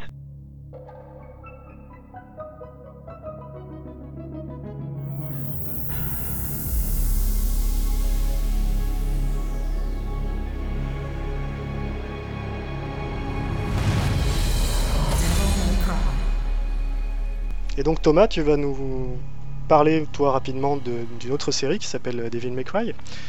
Oui. À l'occasion de la sortie du cinquième. Euh, D'ailleurs, je vais te laisser la main là-dessus, il y a un petit lien entre entre Devil May Cry et Dead Space Oui, tout à fait, ouais. En fait, Devil May Cry, bah, c'est une série euh, de beat'em all euh, qui, qui, existe depuis 2001, c'est sorti sur PS2. Et en fait, il faut savoir que le premier volume, donc qui est, euh, qui est sorti sur PS2, en fait, vient de Resident Evil. c'est Jimmy Mikami, en fait, le, le, le, producteur créateur de Resident Evil, qui voulait faire un jeu d'action beat'em all dans l'univers de Resident Evil. Donc ils ont prototypé euh, un, jeu qui se passait dans l'univers Evil et puis ils se sont rendu compte finalement que ça collait pas vraiment avec l'ambiance. Et du, coup, le jeu ben, est devenu euh, sa propre entité euh, qui est venue de Devil May c'est Hideki Kamiya d'ailleurs qui a, développé le premier et qui a bossé avec Shinji Mikami sur le, le projet. D'ailleurs, on pourra reparler plus tard puisque c'est de la, de la Scar ont créé après Platinum Game plus tard. Euh, bah, du coup, j'en parle parce que Devil May Cry 5, quoi. Devil May Cry 5, qui est sorti il y a une quinzaine de jours sur PS4, One, PC, bah moi, c'est un peu. je vais pas dire que c'est déjà mon GOTY de l'année, mais déjà pas loin quand même. Euh, à ce point-là ah, Ouais, à ce point-là. Euh, moi, j'ai toujours aimé Devil May Cry, hein, donc, euh, parce que à l'époque, quand c'est sorti, c'était un peu déjà une claque. je sais pas si tu as joué, toi, à l'époque. Alors, moi, l'époque PS2, de toute façon, c'est une époque que j'ai sur console. Rien. Tu l'as pas connu, hein Non, j'ai pas joué. Moi, à l'époque, j'étais joueur PC et tout ce qui était sorti sur PS1, PS2, j'ai pas joué. C'est aussi simple que ça. Je me suis remis à jouer à la console avec, quand j'ai acheté une GameCube à la fin de sa vie. Donc euh, les, les Devil May Cry, c'est quelque chose, j'ai démarré au 4. Bah, en fait, euh, pour, pour revenir un peu à saga avant de parler du 5, euh, ce qui s'est passé avec Devil May Cry, c'est qu'ils ont créé un beat'em all qui se voulait, comment dirais-je, classe. voilà. En fait, où en fait, toutes les actions qu'on fait, ça, ça donne un, plaisir de style et assez jubilatoire en fait aux, joueurs, en mode où toutes les actions qu'on fait, ça va être récompensé ça va être récompensé par euh, par du note parce que c'est un jeu de, c'est un jeu de scoring hein, on ne dirait pas comme ça euh, étonnamment mais c'est un jeu de scoring euh, où on va obtenir des notes qui vont être classées de D à S ou triple S en fonction des combos qu'on va réaliser c'est un jeu qui peut paraître très bourrin clairement on peut avoir l'impression que l'objectif c'est de taper le plus fort possible la manette ou de se frotter le visage sur les boutons en se disant on va peut-être faire quelque chose de beau et des fois, effectivement, ça fait des trucs pas mal. Mais en réalité, c'est un jeu qui est quand même très technique. C'est un, jeu qui peut être un jeu d'expert. Euh, juste pour situer rapidement un peu euh, quand même euh, le, background du jeu, pour ceux qui ne connaîtraient pas. J'espère que la plupart des gens qui nous écoutent, ou les deux personnes qui nous écoutent, sachent qu'il y a quand même des May Cry. on joue un personnage qui s'appelle Dante. à savoir que le jeu est basé sur la Divine Comédie, de façon très lointaine. Et en gros, Dante mhm. est mi-démon, mi-humain et se bat contre euh, un chasseur de démons. Et le monde est envahi par des démons. Il est embauché. Son, en gros, il a une agence de chasseurs de démons qui s'appelle Devil May Cry. Et donc, en gros, il part tuer les démons euh, en fonction des contrats qu'on lui donne. L'histoire est complètement stupide. Tu en parlais avec Dead Space tout à l'heure. Là, c'est assumé. Ah ouais. Oui, et puis moi, j'avais suivi l'animé qui avait qui était sorti sur le truc. C'était débilissime. Ah, mais c'est volontairement débilissime. Et euh, je crois que là, avec le 5, on atteint des summums de débilissime, j'en parlerai après. Euh, c'est voulu, ça, et ça sert l'histoire, dans le sens où l'objectif, c'est, comme tu disais, c'est un jeu de style. Et donc, ben, euh, pour qu'on fasse des choses belles à l'écran, etc., et ben, on raconte n'importe quoi. On se bat contre des démons qui ressemblent tout et à rien. Euh, Mhm. Et euh, donc il y a eu quand même euh, donc 5 épisodes, donc euh, les trois premiers sur, sur PS2. Donc le premier qui était réalisé par Hideki Kamiya, puis qui a été repris par Hideaki Tsuno. Donc le, en 2003 avec le deuxième épisode. alors le deuxième, c'est un jeu qui est un peu mal aimé. autant le premier. Ah, on m'a toujours dit que c'était une purge. Voilà. Je dirais pas que c'est une purge, mais c'est un jeu qui fait qui n'est tout ce que n'aurait pas dû être le 1 dans le sens où le 1, effectivement, c'est un jeu qui est jubilatoire quand il est sorti. C'était, il y avait une, un impact mhm. dans les dans les coups, on enchaînait les combos et c'était l'objectif, c'était de faire le truc les plus beaux possible à, l'écran, euh, d'enchaîner les démons le plus rapidement. Sachant que les niveaux, en gros, ce sont des missions avec des arènes de monstres à tuer, où dans lesquelles on est bloqué, on tue les monstres, on passe à la suite, on arrive à un boss, on arrive à une séquence entre guillemets interlevel, on dépense euh, les, euh, les, âmes rouges qu'on a récupérées euh, pour obtenir des compétences, parce un jeu où on gagne des compétences, et on passe à la mission suivante, et on retue des mondes dans des arènes, et ainsi de suite. Euh, dans le 2, euh, ben on retrouve toujours ce système de développement du jeu, mais on n'a plus un personnage aussi qui fait entre guillemets le malin, qui est très arrogant, qui est tout le temps en train de se moquer, de sortir ses petites, petites phrases ou petites blagues aux ennemis, et qui faisait finalement bah, le sel de, du mécréen. Et dans le 2, bah, en fait, on a un personnage qui est moins mhm. bavard, euh, une action qui est plus lente. En fait, tout est moins bien. Clairement, tout est moins bien. Ouais, d'accord. Donc, euh, ça, effectivement, c'est pour ça qu'il est mal aimé parce que euh, finalement, c'est le 1 moins bien. le, les créateurs, j'en parlais, donc, ce qui est dommage. Hein, on revient un peu sur ce qu'on disait Dead Space entre le 3 et le 2 et là. Et Camilla, donc, bah, lui, il est parti créer Platinum Game pour faire Bayonetta entre autres, etc. Enfin, Platinum Game qui sont dans mon cœur. Hein, c'est, et clairement. Ouais, et, clairement, ça a été repris par quelqu'un qui comprenait pas ce qui faisait l'intérêt du jeu. Voilà, c'est-à-dire qu'en fait, il faut savoir aussi que quand même le, 2 est un petit développement maudit dans le sens où le premier réalisateur, on le connaît pas vraiment, et que Itsuno qui est arrivé après derrière a récupéré le projet en fin de vie et en gros il a essayé de sauver les meubles, clairement. Euh, donc on ne hmm. sait pas qui vraiment a développé le début du jeu. Euh, le jeu, enfin chez Capcom ça passait pas. On a mis Itsuno, il a essayé de sauver le jeu, ça marche pas bien. Euh, et du coup il a fait le 3 derrière en 2005 toujours sur PS2, cette fois sur PC. Et là, on joue une préquelle du premier, et euh, là tout de suite, bah, c'est, on retrouve tout ce qui fait l'intérêt des May Cry. Euh, un gameplay euh, aux petits oignons, des combos, des boss plus horribles les uns que les autres ou gigantesques. c'est nerveux, on s'éclate bien, l'histoire est complètement débile, etc. c'est parfait quoi. voilà, voilà, pour revenir rapidement sur les trois, d'ailleurs les trois qui sont disponibles hein, d'ailleurs sur euh, PS4 euh, en collection HD. Euh, c'est pas un vrai remastered, hein, c'est une version HD. Moi je, je conseille. Pour ceux qui ne connaîtraient pas, c'est pas, pas très très cher. les jeux se font encore. Franchement, j'ai regardé, ça, ça se fait. C'est des jeux qui sont pas très longs en plus. Hein, c'est des jeux d'une douzaine, quinzaine d'heures max. Oui, oui, parce que les, les, jeux et puis les jeux PS2 ils visent tous pas forcément très bien, on va dire. On va être, euh, je vais rester euh, light. Euh, c'est quand même une époque où ah, c'est une époque, là, effectivement, la 3D, c'était, les textures, c'était pas très, toujours flatteur à l'œil. Là, ça passe. Non, c'est ça. Ça passe, disons que pour pas cher, pourquoi pas, pour les, les, curieux. mais Non, mais ça, si ça reste jouable, moi En termes de jouabilité, c'est un peu plus sec, hein, c'est sûr. Par... Quand je vais parler du 5, c'est sûr qu'il n'y a aucune comparaison mais je trouve que ça passe encore. C'est des jeux qu'on peut revisiter sans trop de difficulté. Ils sont assez courts, donc le prix du n'est pas non plus excessif. Euh, on peut peut-être trouver des bonnes promos, donc pourquoi pas. Après, il y a eu le 4, donc celui-là sur PS3, 360 PC, qui est quand même beaucoup plus abordable. Euh, ils ont tenté quelque chose un peu qu'avait fait Konami avec euh, Son of Liberty pour Metal Gear. et ben ils ont changé le personnage principal. On joue, on joue plus Dante, on joue Nero. Et Alors moi, c'est là où la, la série m'avait perdu, hein, parce que je voyais un mec aux cheveux blancs euh, qui maniait une épée, pour moi c'était le même gars. Hein. Voilà, non. oui, c'est. Voilà. ce qui est étonnant d'ailleurs, parce que les personnages sont, globalement les mêmes. C'est Dante en plus jeune, il est arrogant, il fait le malin, il est blanc-bec. Euh, et pourtant, beaucoup de, joueurs ont crié au scandale en disant Oui, rendez-nous Dante, c'est un scandale, un peu comme nous, rendez-nous Solid Snake. Euh, pourtant, voilà, ils sont avec un manteau en cuir, les cheveux blancs, ils mènent une épée. Ils tuent des démons. C'est ça. Voilà, globalement pour moi c'est la même chose. Et euh, le 4 pour moi c'est un, un, jeu que j'ai bien apprécié à l'époque. En tout cas sur la première partie. Et je pense que tu vois de quoi je veux parler, le gros problème du 4. Oh bah c'est que c'est on te file le même jeu deux fois et enfin voilà. c'est un jeu qui est coupé en deux et la deuxième partie c'est juste le, même, la même chose dans l'autre sens quoi. Voilà, on peut se poser la question d'ailleurs s'ils n'ont pas s'entend le, le, vent tourner auprès des joueurs, et eh bien on va vous mettre Dante et vous allez refaire le même jeu à l'envers mais avec Dante. Ouais, c'était aussi une époque où. Moi, je sais que c'était aussi une époque où les studios japonais avaient beaucoup de mal avec les... la technique. sur l'époque PS3, pour les studios japonais, était très difficile. Ils ont eu beaucoup de mal à s'adapter au, support. Euh, c'est pas une grande Exactement. Pour les et, donc... et je pense que je pense que c'était aussi une question d'économie sur la production. C'est qu'ils galéraient tellement sur le point de vue technique que refaire euh, des pleins de niveaux. Euh, enfin, après voilà, hein, je dis c'est qu'une interprétation de ma part, mais je pense que ça a dû jouer dans la balance. Euh, après, moi, j'ai un... le 4, je l'ai fait sur PC.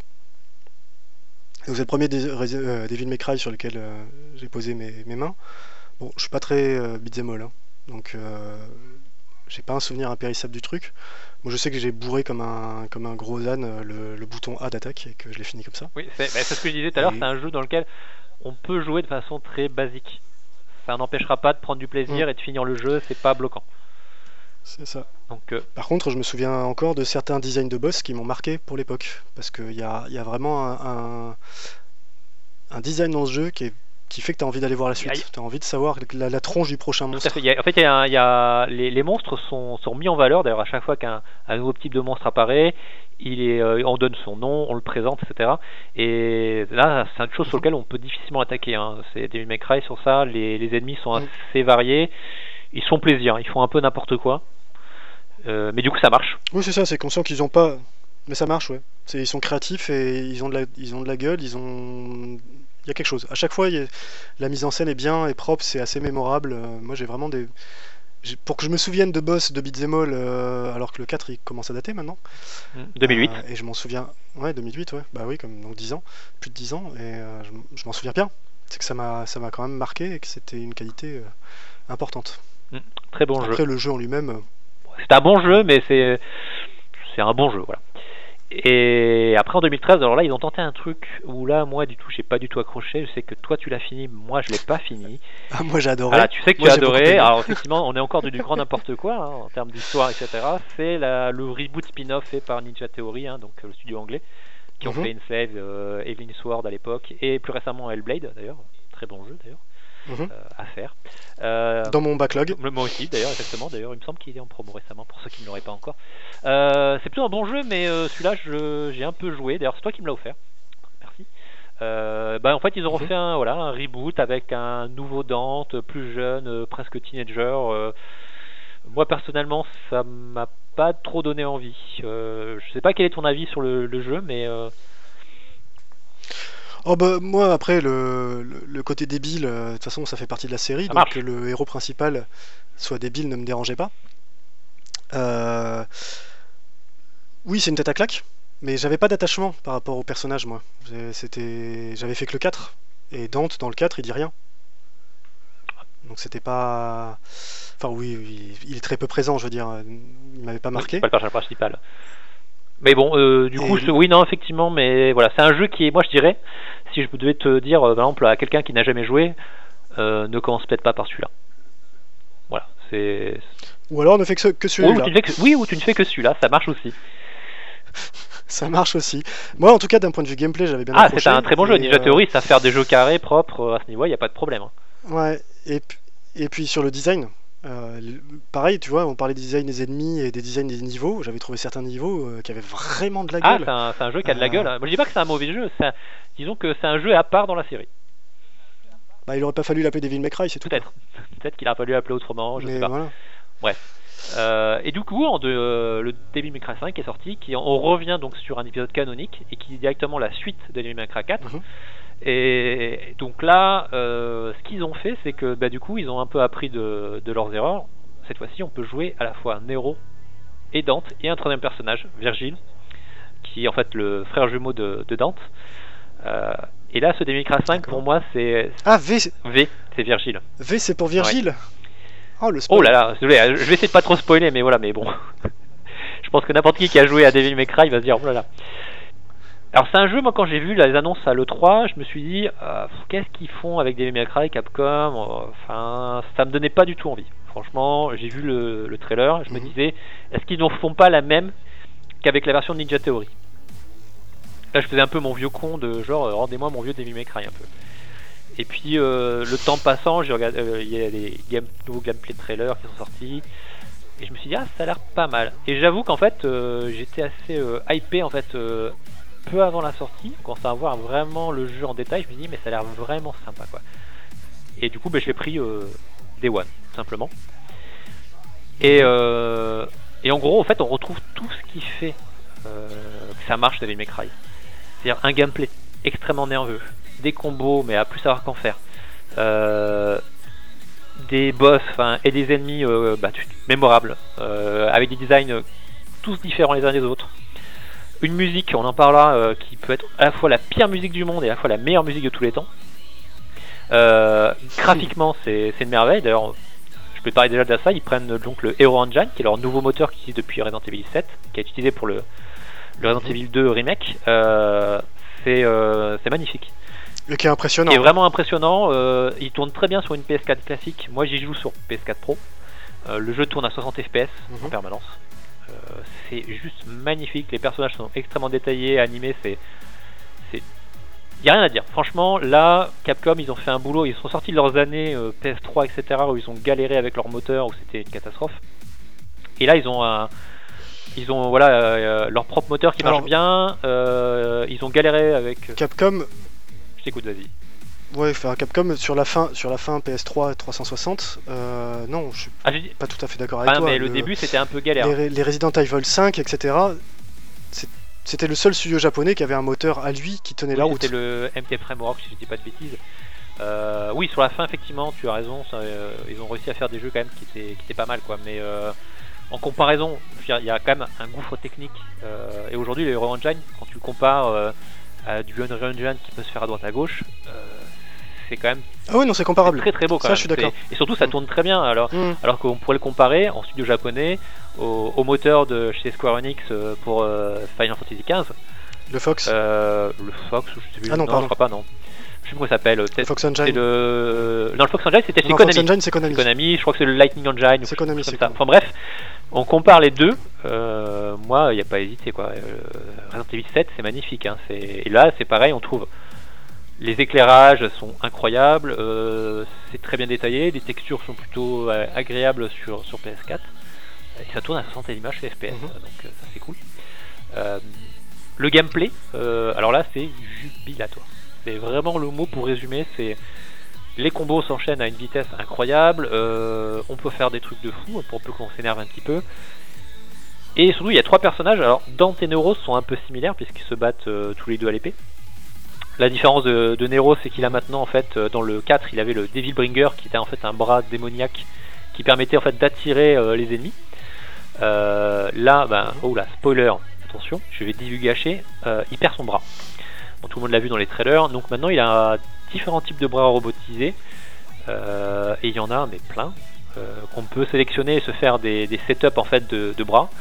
Euh, Il y en a un qui va donner euh, en fait des, des charges électriques, d'autres qui va partir en fait euh, comme euh, une sorte de fulgure au point euh, et transpercer les ennemis. Il y en a même un où on peut sauter dessus et faire une sorte de skateboard. Voilà. C'est n'importe quoi, des mecs hein, qu'on soit d'accord. Voilà, c'est. Il va y avoir des qui vont, qui vont frapper plus fort, d'autres qui vont permettre de ralentir le temps. Donc, euh, on peut les détruire pour euh, se sortir des situations un peu difficiles. On en retrouve dans les niveaux, etc. Donc, euh, finalement, ça apporte pas mal de fraîcheur au gameplay de Nero, puisqu'on retrouve finalement après le reste tous les combos qu'on avait déjà dans le 4 euh, à l'épée, donc euh, Ouais. et son pistolet, enfin son revolver. Donc globalement, c'est à peu près le même gameplay, mais ce parti avec ce bras, c'est, ça rajoute pas mal de trucs, c'est vraiment très sympa. Dante, c'est pareil, on retrouve le même gameplay avec les mêmes attaques qu'il y avait déjà dans le premier. Donc ça, il y a une continuité. D'accord. Sauf que là, ils ont rajouté pareil, ils sont partis dans du délire total. Euh, on va avoir par exemple, récupérer un moment, une moto qui va se couper en deux et qui va se transformer en épée. Et avec les roues, on va attaquer les ennemis comme ça. Donc c'est vraiment du n'importe quoi, mais c'est la première fois qu'on la récupère et qu'on attaque, c'est vraiment jubilatoire parce que c'est vraiment du grand n'importe quoi et c'est très bien mis en scène. Donc on s'éclate. Oui, puis c'est assumé. C'est-à-dire que c'est- pas présenté avec sérieux et c'est voulu. Enfin, ça, c'est un truc qui est propre à la série, quoi. C'est débile, mais après tout, on dirige un, un humain à moitié démon. Je vois pas. Mais c'est exactement ça. C'est euh, si, on pre- Voilà. si on prenait ça au premier degré en se disant en cherchant de la cohérence, ça n'a aucun sens. Euh, là, on a une espèce en fait d'arbre démoniaque qui pousse au milieu d'une ville qu'on dirait, on dirait Londres ou une ville anglaise ou quelque chose comme ça. On se dit où est l'armée, que font-ils, etc. On comprend pas. Alors qu'en fait, non, c'est totalement assumé, c'est n'importe quoi et c'est fait en telle sorte que quand ça apparaît, bah, c'est génial quoi. Euh, Il y a un passage par exemple où Dante, dans une séquence, euh, danse à la Michael Jackson avec de la musique, avec des feux d'artifice derrière. Mhm. Je veux dire, Ah oui, ça j'en entends voilà, parler. c'est juste incroyable quand on voit ça sur, avec un chapeau de cowboy. C'est voilà, c'est totalement assumé, c'est du n'importe quoi. Mais ça marche. C'est ça, qui est excellent, c'est que ça marche. Les mecs, ils ont allé au bout de leur idée en disant on va faire un truc où vraiment euh, le personnage se la raconte. Et Dante, c'est euh, exactement ça. Et là, le, le gameplay de Dante, c'est euh, extrêmement complexe. C'est-à-dire qu'on peut se battre, on peut choisir le type d'arme qu'on va avoir. Donc on a l'épée de Sparda, on va avoir la moto, on va avoir le chapeau, qui est une arme en fait aussi. Euh, Mhm. on peut changer le, le, le stance d'attaque, on peut être en, simplement plus en défense ou avec les armes à feu, puisqu'on a les, donc les deux pistolets euh, Ivory et Naiboni. Euh, rien à voir avec la, la musique. On a, voilà, on peut faire des gardes, contre-gardes aussi. Vraiment, le gameplay est très profond. C'est par rapport à ce que tu disais tout à l'heure au 4 où tu as bourriné le bouton. Dans Devil May Cry 5, tu peux faire ça. Tu peux bourriner le bouton, mais si tu veux bien jouer, il y, a un- il y a un niveau de profondeur de jeu qui existe vraiment. Euh, quand tu Mhm. veux vraiment jouer, Dans, le- dans le 4, il y avait. c'était déjà dans le 4. Et quand tu fais une, une mission et Ouais, c'était. Vas-y. Non, non, mais c'est pas grave. je dis, c'était déjà ça dans le 4. Mais après, le, le, le 4 t'encourage. Enfin, moi, j'ai pas senti d'encouragement à, à jouer comme ça. J'arrivais sans problème à euh, décrocher des A ou, ou des S. Alors que franchement, euh, je, voilà, je jouais comme une grosse merde, surtout à l'époque. Donc, euh, Oui, voilà. mais après, en fait, euh, le... d'ailleurs, tu peux jouer effectivement comme ça, mais tu peux aussi te dire, je vais essayer de faire ma mission et à chaque arène de monstres, essayer de viser le triple F. Donc ça te force à réfléchir à l'enchaînement de tes combos, euh, à voir comment tu vas placer les ennemis les uns par rapport aux autres avec les différentes attaques pour les repousser. Donc tu peux quand même euh, avoir vraiment une réflexion de scoring pour ceux à qui ça, ça parle. Mais si tu veux, tu veux juste t'éclater et faire des gros combos, ça marche très bien. Oui, et puis de toute façon, je pense que le fait qu'il y ait trois personnages euh, corrige un peu le défaut que pour moi avait le, avait le 4, où quand tu bourrines dans le 4, justement, tu bourrines du, du début à la fin du jeu, tu bourrines la même attaque, hein, Oui. en gros. Tu peux. Euh, tu pouvais le faire, enfin, dans mon cas, c'est un peu comme ça que j'avais fait. Alors que là, l'avantage, c'est malgré tout, euh, au moins, tu as des personnages différents. Ça, mécaniquement, ça amène de la variété. Ça. Alors, j'ai pas parlé du très personnage, donc euh, V, Virgil, qui finalement lui leur apporte quelque chose de totalement différent puisque c'est un personnage qui ne se bat pas. C'est un personnage qui invoque des familiers, donc il y a euh, un oiseau, euh, une panthère et une sorte de golem. Et là, je pense que c'est vraiment le personnage que j'ai préféré dans ce 5 parce qu'il y a vraiment une sensation de, de jouer un peu ben, un sorcier finalement parce qu'on invoque ses, ses avatars et ses familiers et c'est eux qui attaquent. Et on contrôle finalement avec les mêmes boutons que Ouais. pour Dante et Nero euh, les attaques qu'on va faire sur les ennemis. Et toi tu restes à distance. C'est un personnage déjà qui se déplace avec une canne ce qui donne déjà euh, en gros voilà il n'est pas là pour se battre. Il est là pour éviter les, les ennemis. Et tu peux renforcer tes attaques tout en lisant des sortes de livres de poésie euh, une sorte de Necronomicon et en fait c'est super parce qu'on va voir l'attaque en, en fond quasiment avec ton personnage que tu essayes de faire Mhm. évoluer au milieu du combat et c'est ultra jubilatoire c'est je le redis encore mais parce que vraiment il y a une sensation de, de finalement de contrôle du combat parce que euh, tu ne fais pas le combat en direct tu le fais à travers tes familiers et pareil tu peux apprendre différentes attaques et c'est vraiment excellent c'est peut-être un personnage qui que tu plus facile à jouer pour des débutants peut-être qu'ils l'ont vu comme ça je sais pas mais euh, ça apporte vraiment de la variété sachant que chaque mission enfin pas chaque mission mais certaines missions tu peux choisir le personnage que tu veux jouer donc tu peux décider Mhm. de jouer, euh, je vais jouer Dante, Nero ou V. Euh, ça rajoute peut-être aussi de la rejouabilité, à voir. Est-ce que ça sera pas un peu redondant ouais. parce que au final ce sera quand même plus ou moins des missions que tu auras déjà fait. Mais c'est un personnage qui est assez intéressant en termes de présentation euh, et de gameplay. Et ça, je trouve ça plutôt malin. Ça apporte vraiment de la variété et vraiment, je pense que c'est ça qui fait son point fort. Alors moi, c'est clairement pe- le perso qui m'a le plus intrigué quand euh, j'ai vu l'annonce, parce que faire un personnage, comme tu dis, passif, entre guillemets passif, euh, dans un beat'em all, C'est pas évident. je me suis bien demandé comment, voilà, je me suis bien demandé comment ils allaient faire, parce que toutes les questions que j'ai eues au niveau des combos, etc., c'est un jeu à combo. Comment tu fais pour euh, faire des combos entre justement trois, trois, trois invocations, etc. Je me suis, ça m'a vachement intrigué. Tout le monde dit qu'ils s'en sont bien sortis, toi le premier. Euh, donc ça me, ouais, j'ai en- j'ai envie de, ne serait-ce que de voir comment ils ont fait ça, ça me, Bah, ça me botte C'est bien. c'est ouais. bien aussi parce que moi aussi, quand j'ai fait le premier level avec Vi, je me suis dit, ça va être injouable. Ça va être compliqué, il va falloir que tu déplaces ton personnage, éviter euh, parce que les attaques des ennemis, et en même temps essayer de diriger l'attaque de tes familiers. Et en fait, ils ont fait quelque Mhm. chose qui est assez euh, automatisé, puisque les, tes avatars vont quand même attaquer automatiquement ou s'orienter vers les ennemis, ce qui simplifie quand même grandement les choses. Et, euh, et après, c'est toi qui achèves les ennemis, donc tu te diriges et de fait, tu plantes ta canne dans les ennemis, ce qui est aussi pareil, ça rajoute une sensation un peu de puissance parce que ils ont vraiment bien travaillé les effets sonores aussi. Il y a vraiment de la patate. Ça, c'est vraiment, euh, bah, c'est une marque de la, une marque de de la, de la saga. hein. Ça a de la patate. Et quand tu fais des attaques, ou là, par exemple, quand tu brises, en fait, en gros, ils se transforment presque comme des cristaux de la glace, et tu viens planter ta canne pour les faire exploser. Mhm. La première fois que tu le fais, tu te dis, ouais, c'est, ça marche. Ouais, ouais, je, vois- je vois, je vois bien, je vois bien la. Et en plus, ouais. le personnage se- euh, V se téléporte à travers l'espace pour les planter sa canne, donc ça marche bien. Euh, il y a le golem en fait, qui est le dernier avatar, qui lui tu invoques en fait avec une jauge euh, de Devil Trigger, en fait une sorte de, de barre de combo qui se remplit Mhm. à faire De des ouais, de furie. Et lui qui arrive, qui est automatisé et qui fait des attaques totalement abusées, un sorte de rayon laser qui fait exploser toute l'arène. C'est pour ça que je disais que c'est un peu le personnage euh, peut-être pour les débutants ou les gens qui veulent juste s'amuser facilement. ça marche bien. Ça marche vraiment bien. Euh, et voilà quoi, ça rajoute du, vraiment une diversité dans le gameplay qui est vraiment pas désagréable. Mm. Et la musique, parce que la musique c'est important quand même dans les jeux vidéo, parce que ça joue beaucoup comme tu en as pas dans Dead Space. Ah, Ça joue énormément, je trouve qu'on en parle pas assez. Énorme. Voilà. C'est- c'est- J'ai écouté euh, d'ailleurs, à petite, euh, petite digression, le dernier podcast de ZQSD, euh, où ils ont invité Mhm. Olivier de Rivière, donc compositeur français. Ouais, je l'ai, je, je l'ai écouté Voilà. hier. Ouais. Et justement, il en parle très bien en disant la musique, malheureusement, est pas assez mise en avant dans les tests, etc. Et dans Devil May Cry, la musique, bien souvent, c'est une musique un peu d'ambiance. Et la musique change d'un coup au niveau des arènes, Mhm. en mettant une espèce de électro-rock euh, dance euh, qui peut être horrible, mais vraiment, mais qui, dans le jeu, Ouais. marche. Oui, mais de toute façon, enfin, de mémoire, c'était il y avait déjà des morceaux complètement délirants dans, dans, des- dans Devil May Cry 4. euh, où justement j'ai le souvenir comme ça de morceaux pop absolument dégueulasses où je confonds. Oui, mais c'est ça, non, c'est exactement ça. C'est, on va mettre, par exemple, dans le Devil May Cry 4, il y avait euh, un mor- le morceau de Nero des combats, c'était une sorte de, de morceau un peu euh, dance euh, metal avec une voix qui hurle. Ouais, c'est ça. Et ben là, c'est pareil, on retrouve une, la même Mais logique avec une sorte de, je sais pas, ouais, de metal eurodance. Je connais même pas le type de musique que c'est, mais ça marche, ça marche très très bien.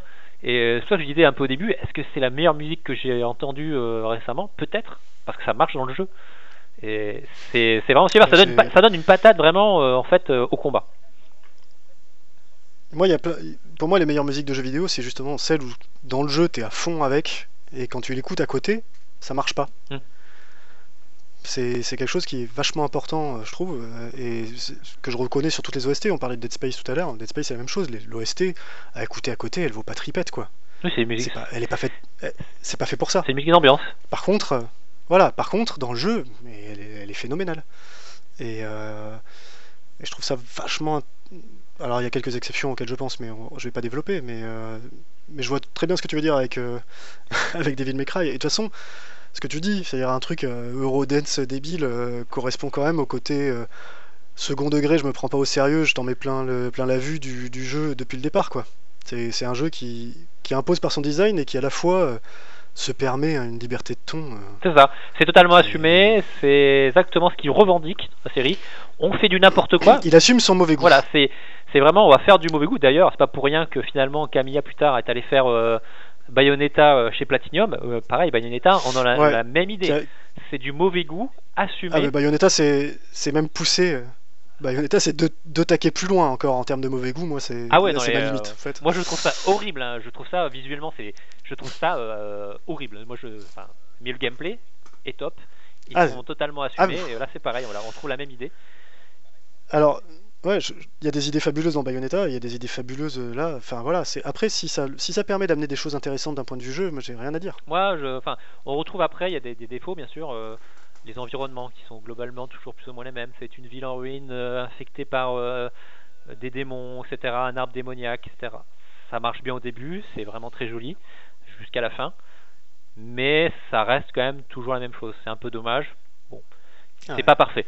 Tu vois, c'était là où le c'est là où le reboot de Ninja Theory est largement supérieur. Bah, peut-être bien, oui, peut-être bien. Là, ils ont, je pense que ils sont peut-être pas allés jusqu'au bout. On retrouve en gros, c'est de la ruine, de la ruine de la ville au milieu des démons. Euh, après, c'est l'arbre démoniaque. Mm. Voilà, bon. C'est c'est un peu dommage peut-être là, mais bon, C'est du c'est c'est accessoire comme je dirais comme euh, comme défaut. Il n'y a pas beaucoup de défauts Ouais. quand même au jeu, je trouve.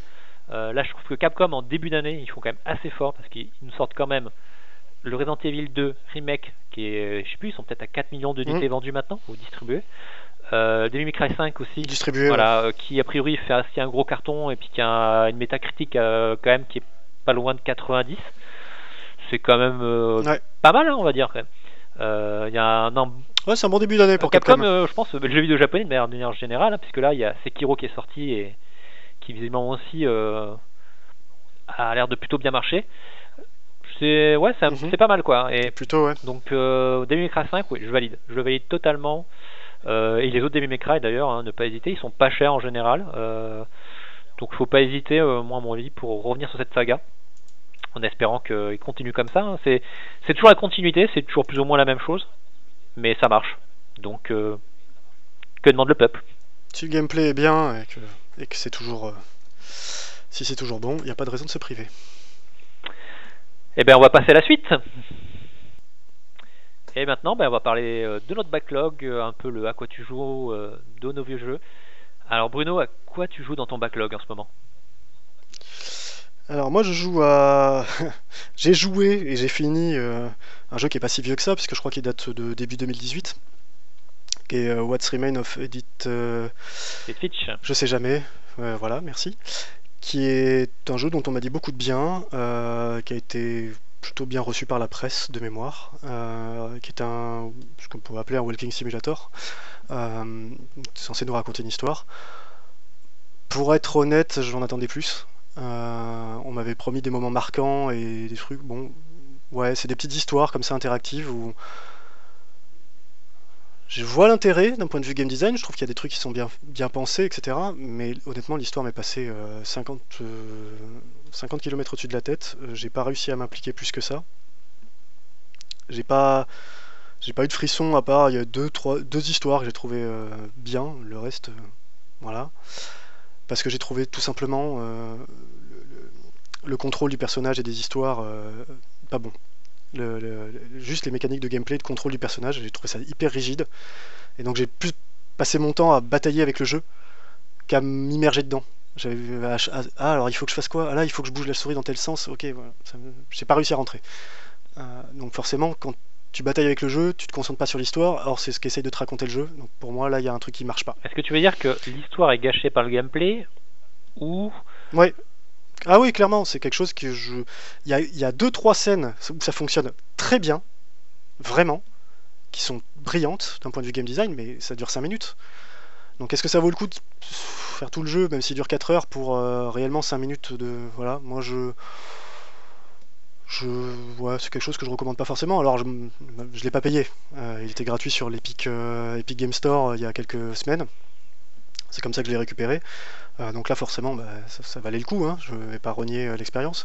Mais c'est clairement pas, pas indispensable, je pense. C'est pas quelque chose que je conseillerais.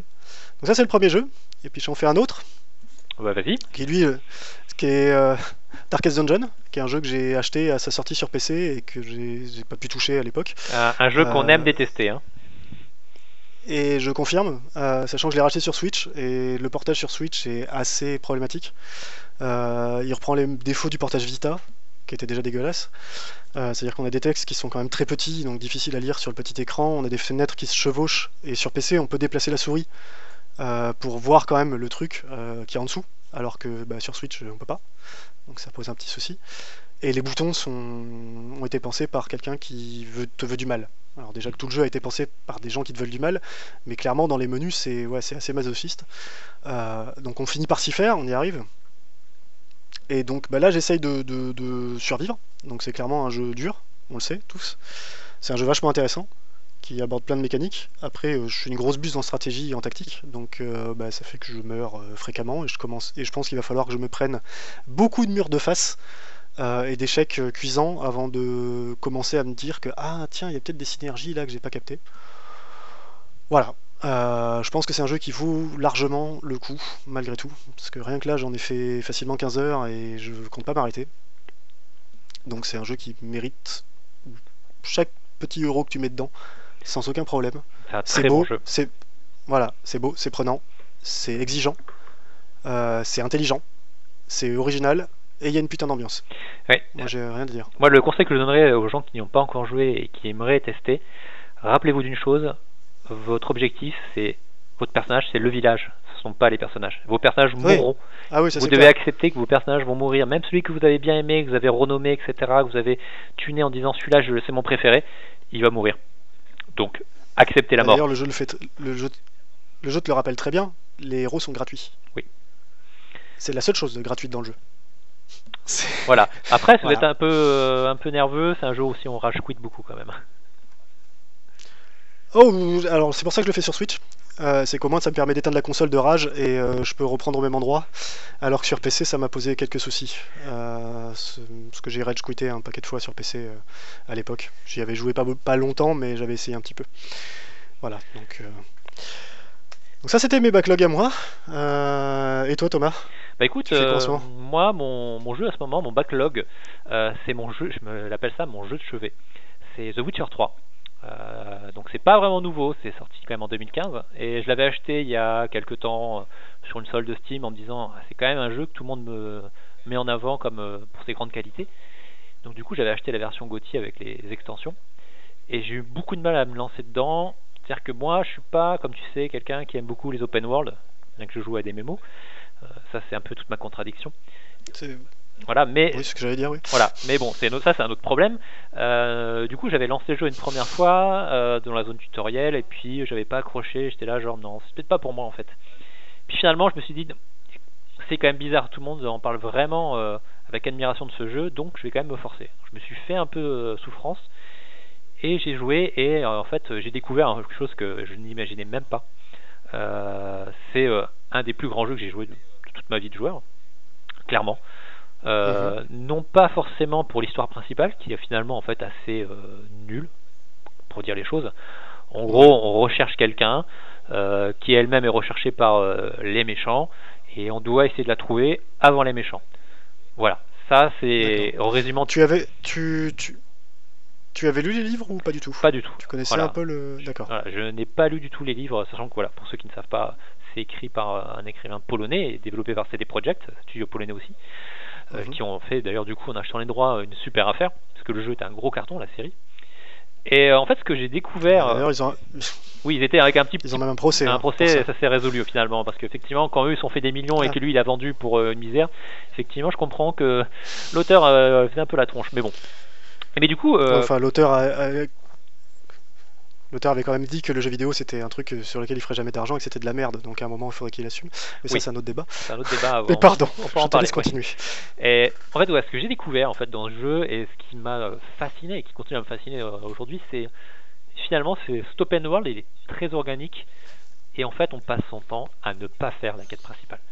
C'est ça qui est génial, c'est que tout en fait finalement vit dans ce, on c'est scripté bien sûr, il n'y a pas de problème, mais on passe du temps à explorer, découvrir de nouvelles quêtes, faire cette quête et toute l'écriture en fait de ces quêtes est incroyable parce que en gros on a vraiment la sensation que globalement à chaque fois c'est des projects et ben ils sont bougés pour écrire des histoires secondaires annexes euh, intéressantes.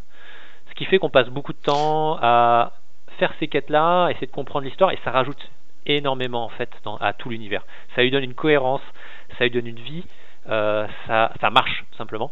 Euh, alors que finalement la quête principale, euh, si on, comme je l'ai résumé, elle est très bateau. Mais même quand on fait cette quête principale, il y a des histoires annexes qui se greffent pour justement faire avancer l'histoire Mhm. et ça marche très bien aussi parce que c'est bien écrit, les personnages sont très bien, on, on s'intéresse à voir ce qui se passe, etc.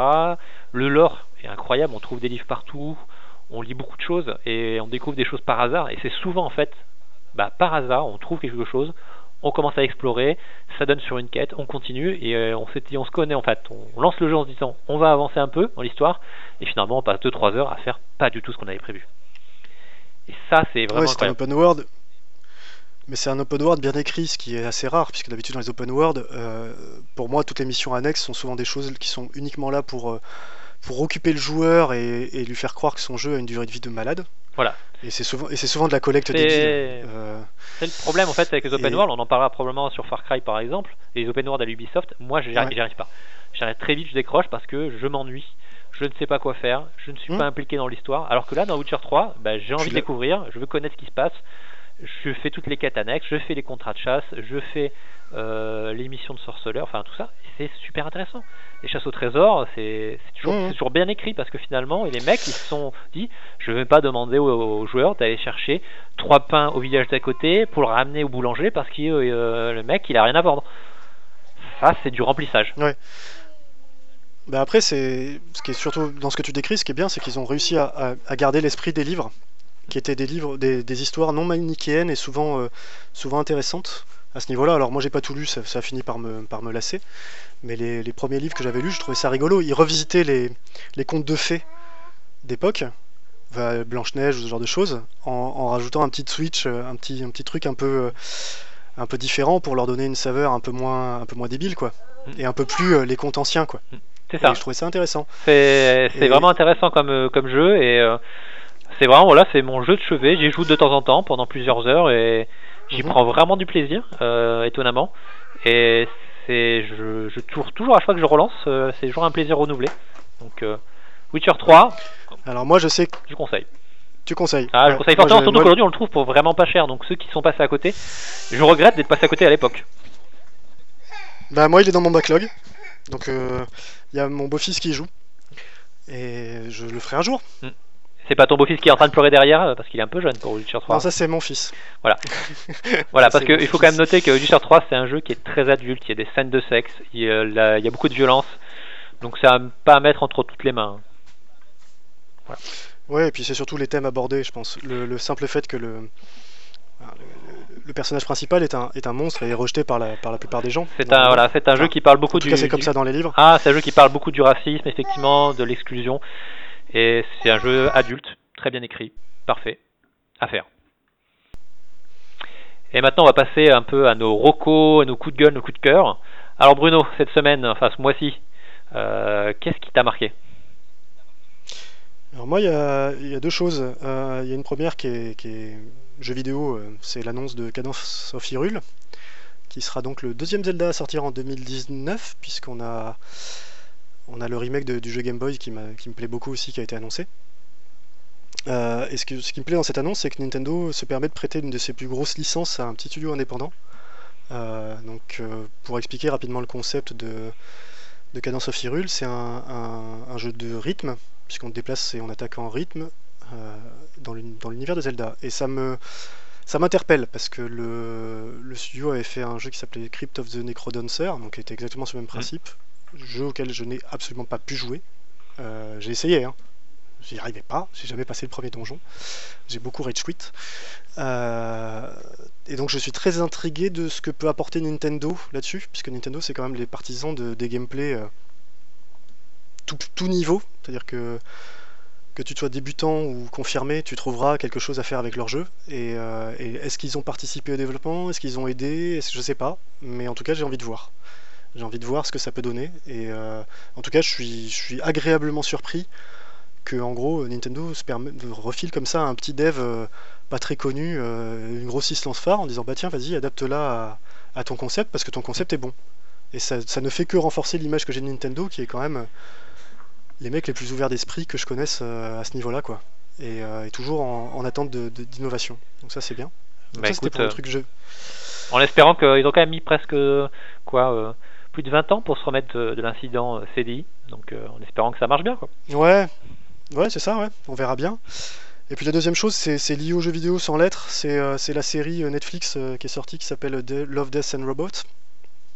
Et j'ai trouvé qu'il y avait un côté très jeu vidéo dedans sur certaines approches. Alors probablement parce qu'il y a quelques épisodes en image synthèse. Mais euh, voilà, je conseille. C'est pas la meilleure série de science-fiction du monde, mais ça se regarde vite et bien. Et ça fait plaisir d'avoir des, des petites scènes comme ça, de, comme des nouvelles de, de SF. Je trouve ça. sont pas, c'est pas toujours égal, c'est pas toujours bien, mais c'est. Moi j'ai bien aimé globalement. Oui, c'est vrai, j'ai vu, je, je confirme. À faire.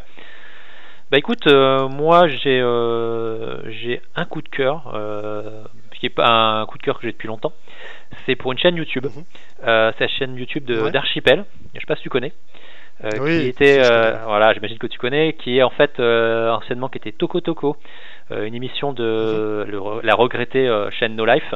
C'était une émission de par Anne Ferrero à l'époque et qui au Japon allait rencontrer des artistes. Euh, pas forcément de jeux vidéo, mais ça peut être aussi des joueurs de mahjong, euh, des artistes musicaux, des peintres, etc. Euh, c'est toujours très très bien euh, monté avec une musique d'ambiance qui est toujours, euh, je trouve que c'est toujours très apaisant et c'est, euh, il n'y a pas ce côté entretien, interview un peu intrusif. C'est, en fait, on suit euh, des créatifs qui parlent de leur métier, Mhm. qui parlent de leur quotidien. Et c'est super. Là, le dernier épisode qu'ils ont fait, euh, justement, est sur euh, Capcom. Ils sont allés à Osaka euh, dans les studios, euh, rencontrer justement, euh, entre autres Itsuno, euh, sur Devil May Cry et Mhm. euh, sur Resident Evil 2. euh, je ne sais plus quel est le nom du, du réalisateur, ça m'échappe. Et c'est vraiment une super chaîne YouTube qui est pas assez connue, je trouve. Ils font un boulot, c'est incroyable, c'est vraiment un travail pro. Euh, déjà à l'époque de No Life, c'était génial, c'était une mission préférée. Euh, et là, sur YouTube, on retrouve tous les épisodes. C'est vraiment mon coup de cœur, je le recommande fortement. c'est vraiment une super chaîne YouTube qui mérite vraiment d'être connue. Moi, je vais enchaîner sur un, sur un micro coup de gueule. pareil, que j'ai quelque chose que j'ai vu passer cette semaine et donc j'ai un peu détaillé. ce sera Steam, mon coup de gueule. Parce que ce qu'il faut savoir, c'est que Steam a changé en toute discrétion, parce qu'ils le font toujours en toute discrétion, son algorithme de mise en avant des jeux euh, courant octobre.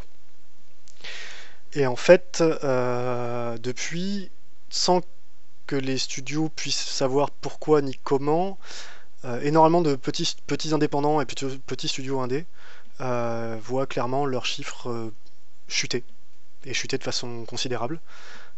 sur des jeux qui étaient des longs sellers jusqu'à présent et qui se vendaient de façon régulière et depuis, depuis une, ils peuvent le dater, une soirée d'octobre et le changement d'algorithme de Steam.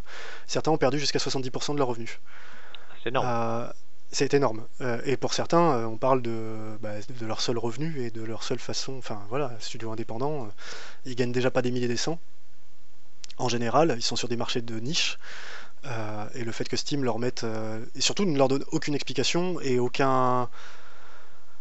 Rien. c'est le silence total de la part de Valve qui, comme toujours, et qui dit bah non, nous ça marche comme on l'entend. Alors est-ce que Steam essaye de Il y a plein d'hypothèses à l'heure actuelle, ils en sont réduits à ça, et quand je lis les échanges des, développeurs indépendants euh, un petit peu, donc ils, se disent est-ce que c'est Epic qui a foutu la trouille à Steam, et donc euh, ils essayent de mettre en avant les AAA pour redraguer les, les éditeurs et pour éviter d'avoir trop de pertes, parce qu'ils savent que euh, c'est le moteur entre guillemets des ventes, c'est les gros jeux qui vont amener des nouveaux joueurs et pas les petits trucs indépendants. Il faut être un joueur confirmé pour aller fouiller le, les, indés euh, Steam. Oui, en ça, mais ça va peut-être encourager des, développeurs indés d'aller justement aller chez Epic Games Store en disant j'aurai plus de visibilité. Oui, et en plus pour moi c'est prendre le problème à l'envers, c'est que je considère qu'aujourd'hui c'est les indépendants qui t'amènent sur une plateforme. Et pas. Il suffit de voir la Switch, euh, la Switch, ok, elle a eu une killer app au départ, mais ce qui fait vivre aujourd'hui cette console, c'est tous les jeux indépendants qui ont été portés dessus. Euh, la 360, ce qui faisait sa force à l'époque, c'était son Xbox, euh, je sais plus comment ça s'appelait, arcade, machin, qui le Live Arcade ou je sais plus comment on appelle. Le Live Arcade, XBLA, qui nous a amené, voilà, le XBLA, qui nous a amené une vague de jeux absolument mémorable. ce qui a fait la force de Steam au départ, c'était ça. C'était les petits jeux qu'on trouvait pas justement en, en box c'est pour ça qu'on est allé sur Steam.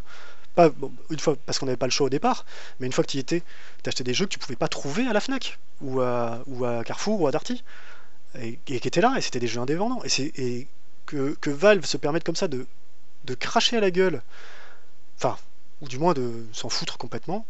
Euh, je, pense que c'est plutôt ça. Je pense que c'est plutôt euh, ils euh, ils s'en foutent. Ils font leur vie. Jusqu'à présent, ils faisaient leur vie tout seuls. J'ai bien peur que maintenant, est-ce qu'avec l'Epic Game Store, ils devraient peut-être quand même un peu changer leur façon de faire bah, C'est ça, c'est que, c'est que je pense qu'ils font une grosse connerie. je pense qu'aujourd'hui, le... alors les indépendants, c'est toujours le problème, c'est qu'est-ce que, à quel moment tu mets la barre de qualité de jeu, qu'est-ce que tu appelles un jeu de qualité, et voilà, parce que c'est quand ah, on voit le monde ne peut pas être FTL ou Into the Breach, hein, clairement. C'est ça, ouais, mais bon, y a, y a, si tu veux, il y a quand même ça, et entre le simulateur de russe bourré euh, que j'ai vu sur Steam, euh, fait par euh, un mec sur le moteur d'Unity, avec les, assets de démo, il y a quand même un, y a un gap. Tu peux arriver à faire. Je pense qu'il y a moyen d'écrémer malgré tout, et de, de, faire un peu de, de, curation sur ce, sur ce magasin, parce que c'est devenu n'importe quoi. mais est-ce que, est -ce que tuer les petits studios indépendants va les aider? Je suis pas sûr. Et pour l'instant, c'est ce qu'ils font. Donc, euh, compliqué. Très compliqué, bah, comme histoire. À voir. Bah écoute, euh, merci pour euh, ce coup de gueule. Bah voilà qui va conclure en fait notre émission. Bah, C'était voilà le pilote. on teste. La qualité n'est pas forcément toujours au rendez-vous, qualité audio, donc on verra. Et bah, le mois prochain, on essaiera de refaire une émission, voilà, toujours orientée sur des, forcément pas forcément des vieux jeux, mais des jeux récents avec une vision sur le, ce qu'ils ont apporté par le passé euh, dans leur saga. Euh, bah écoute, merci à toi Bruno. Bah, merci Thomas. Et puis au mois prochain. Et bah au mois prochain. Mais allez à plus.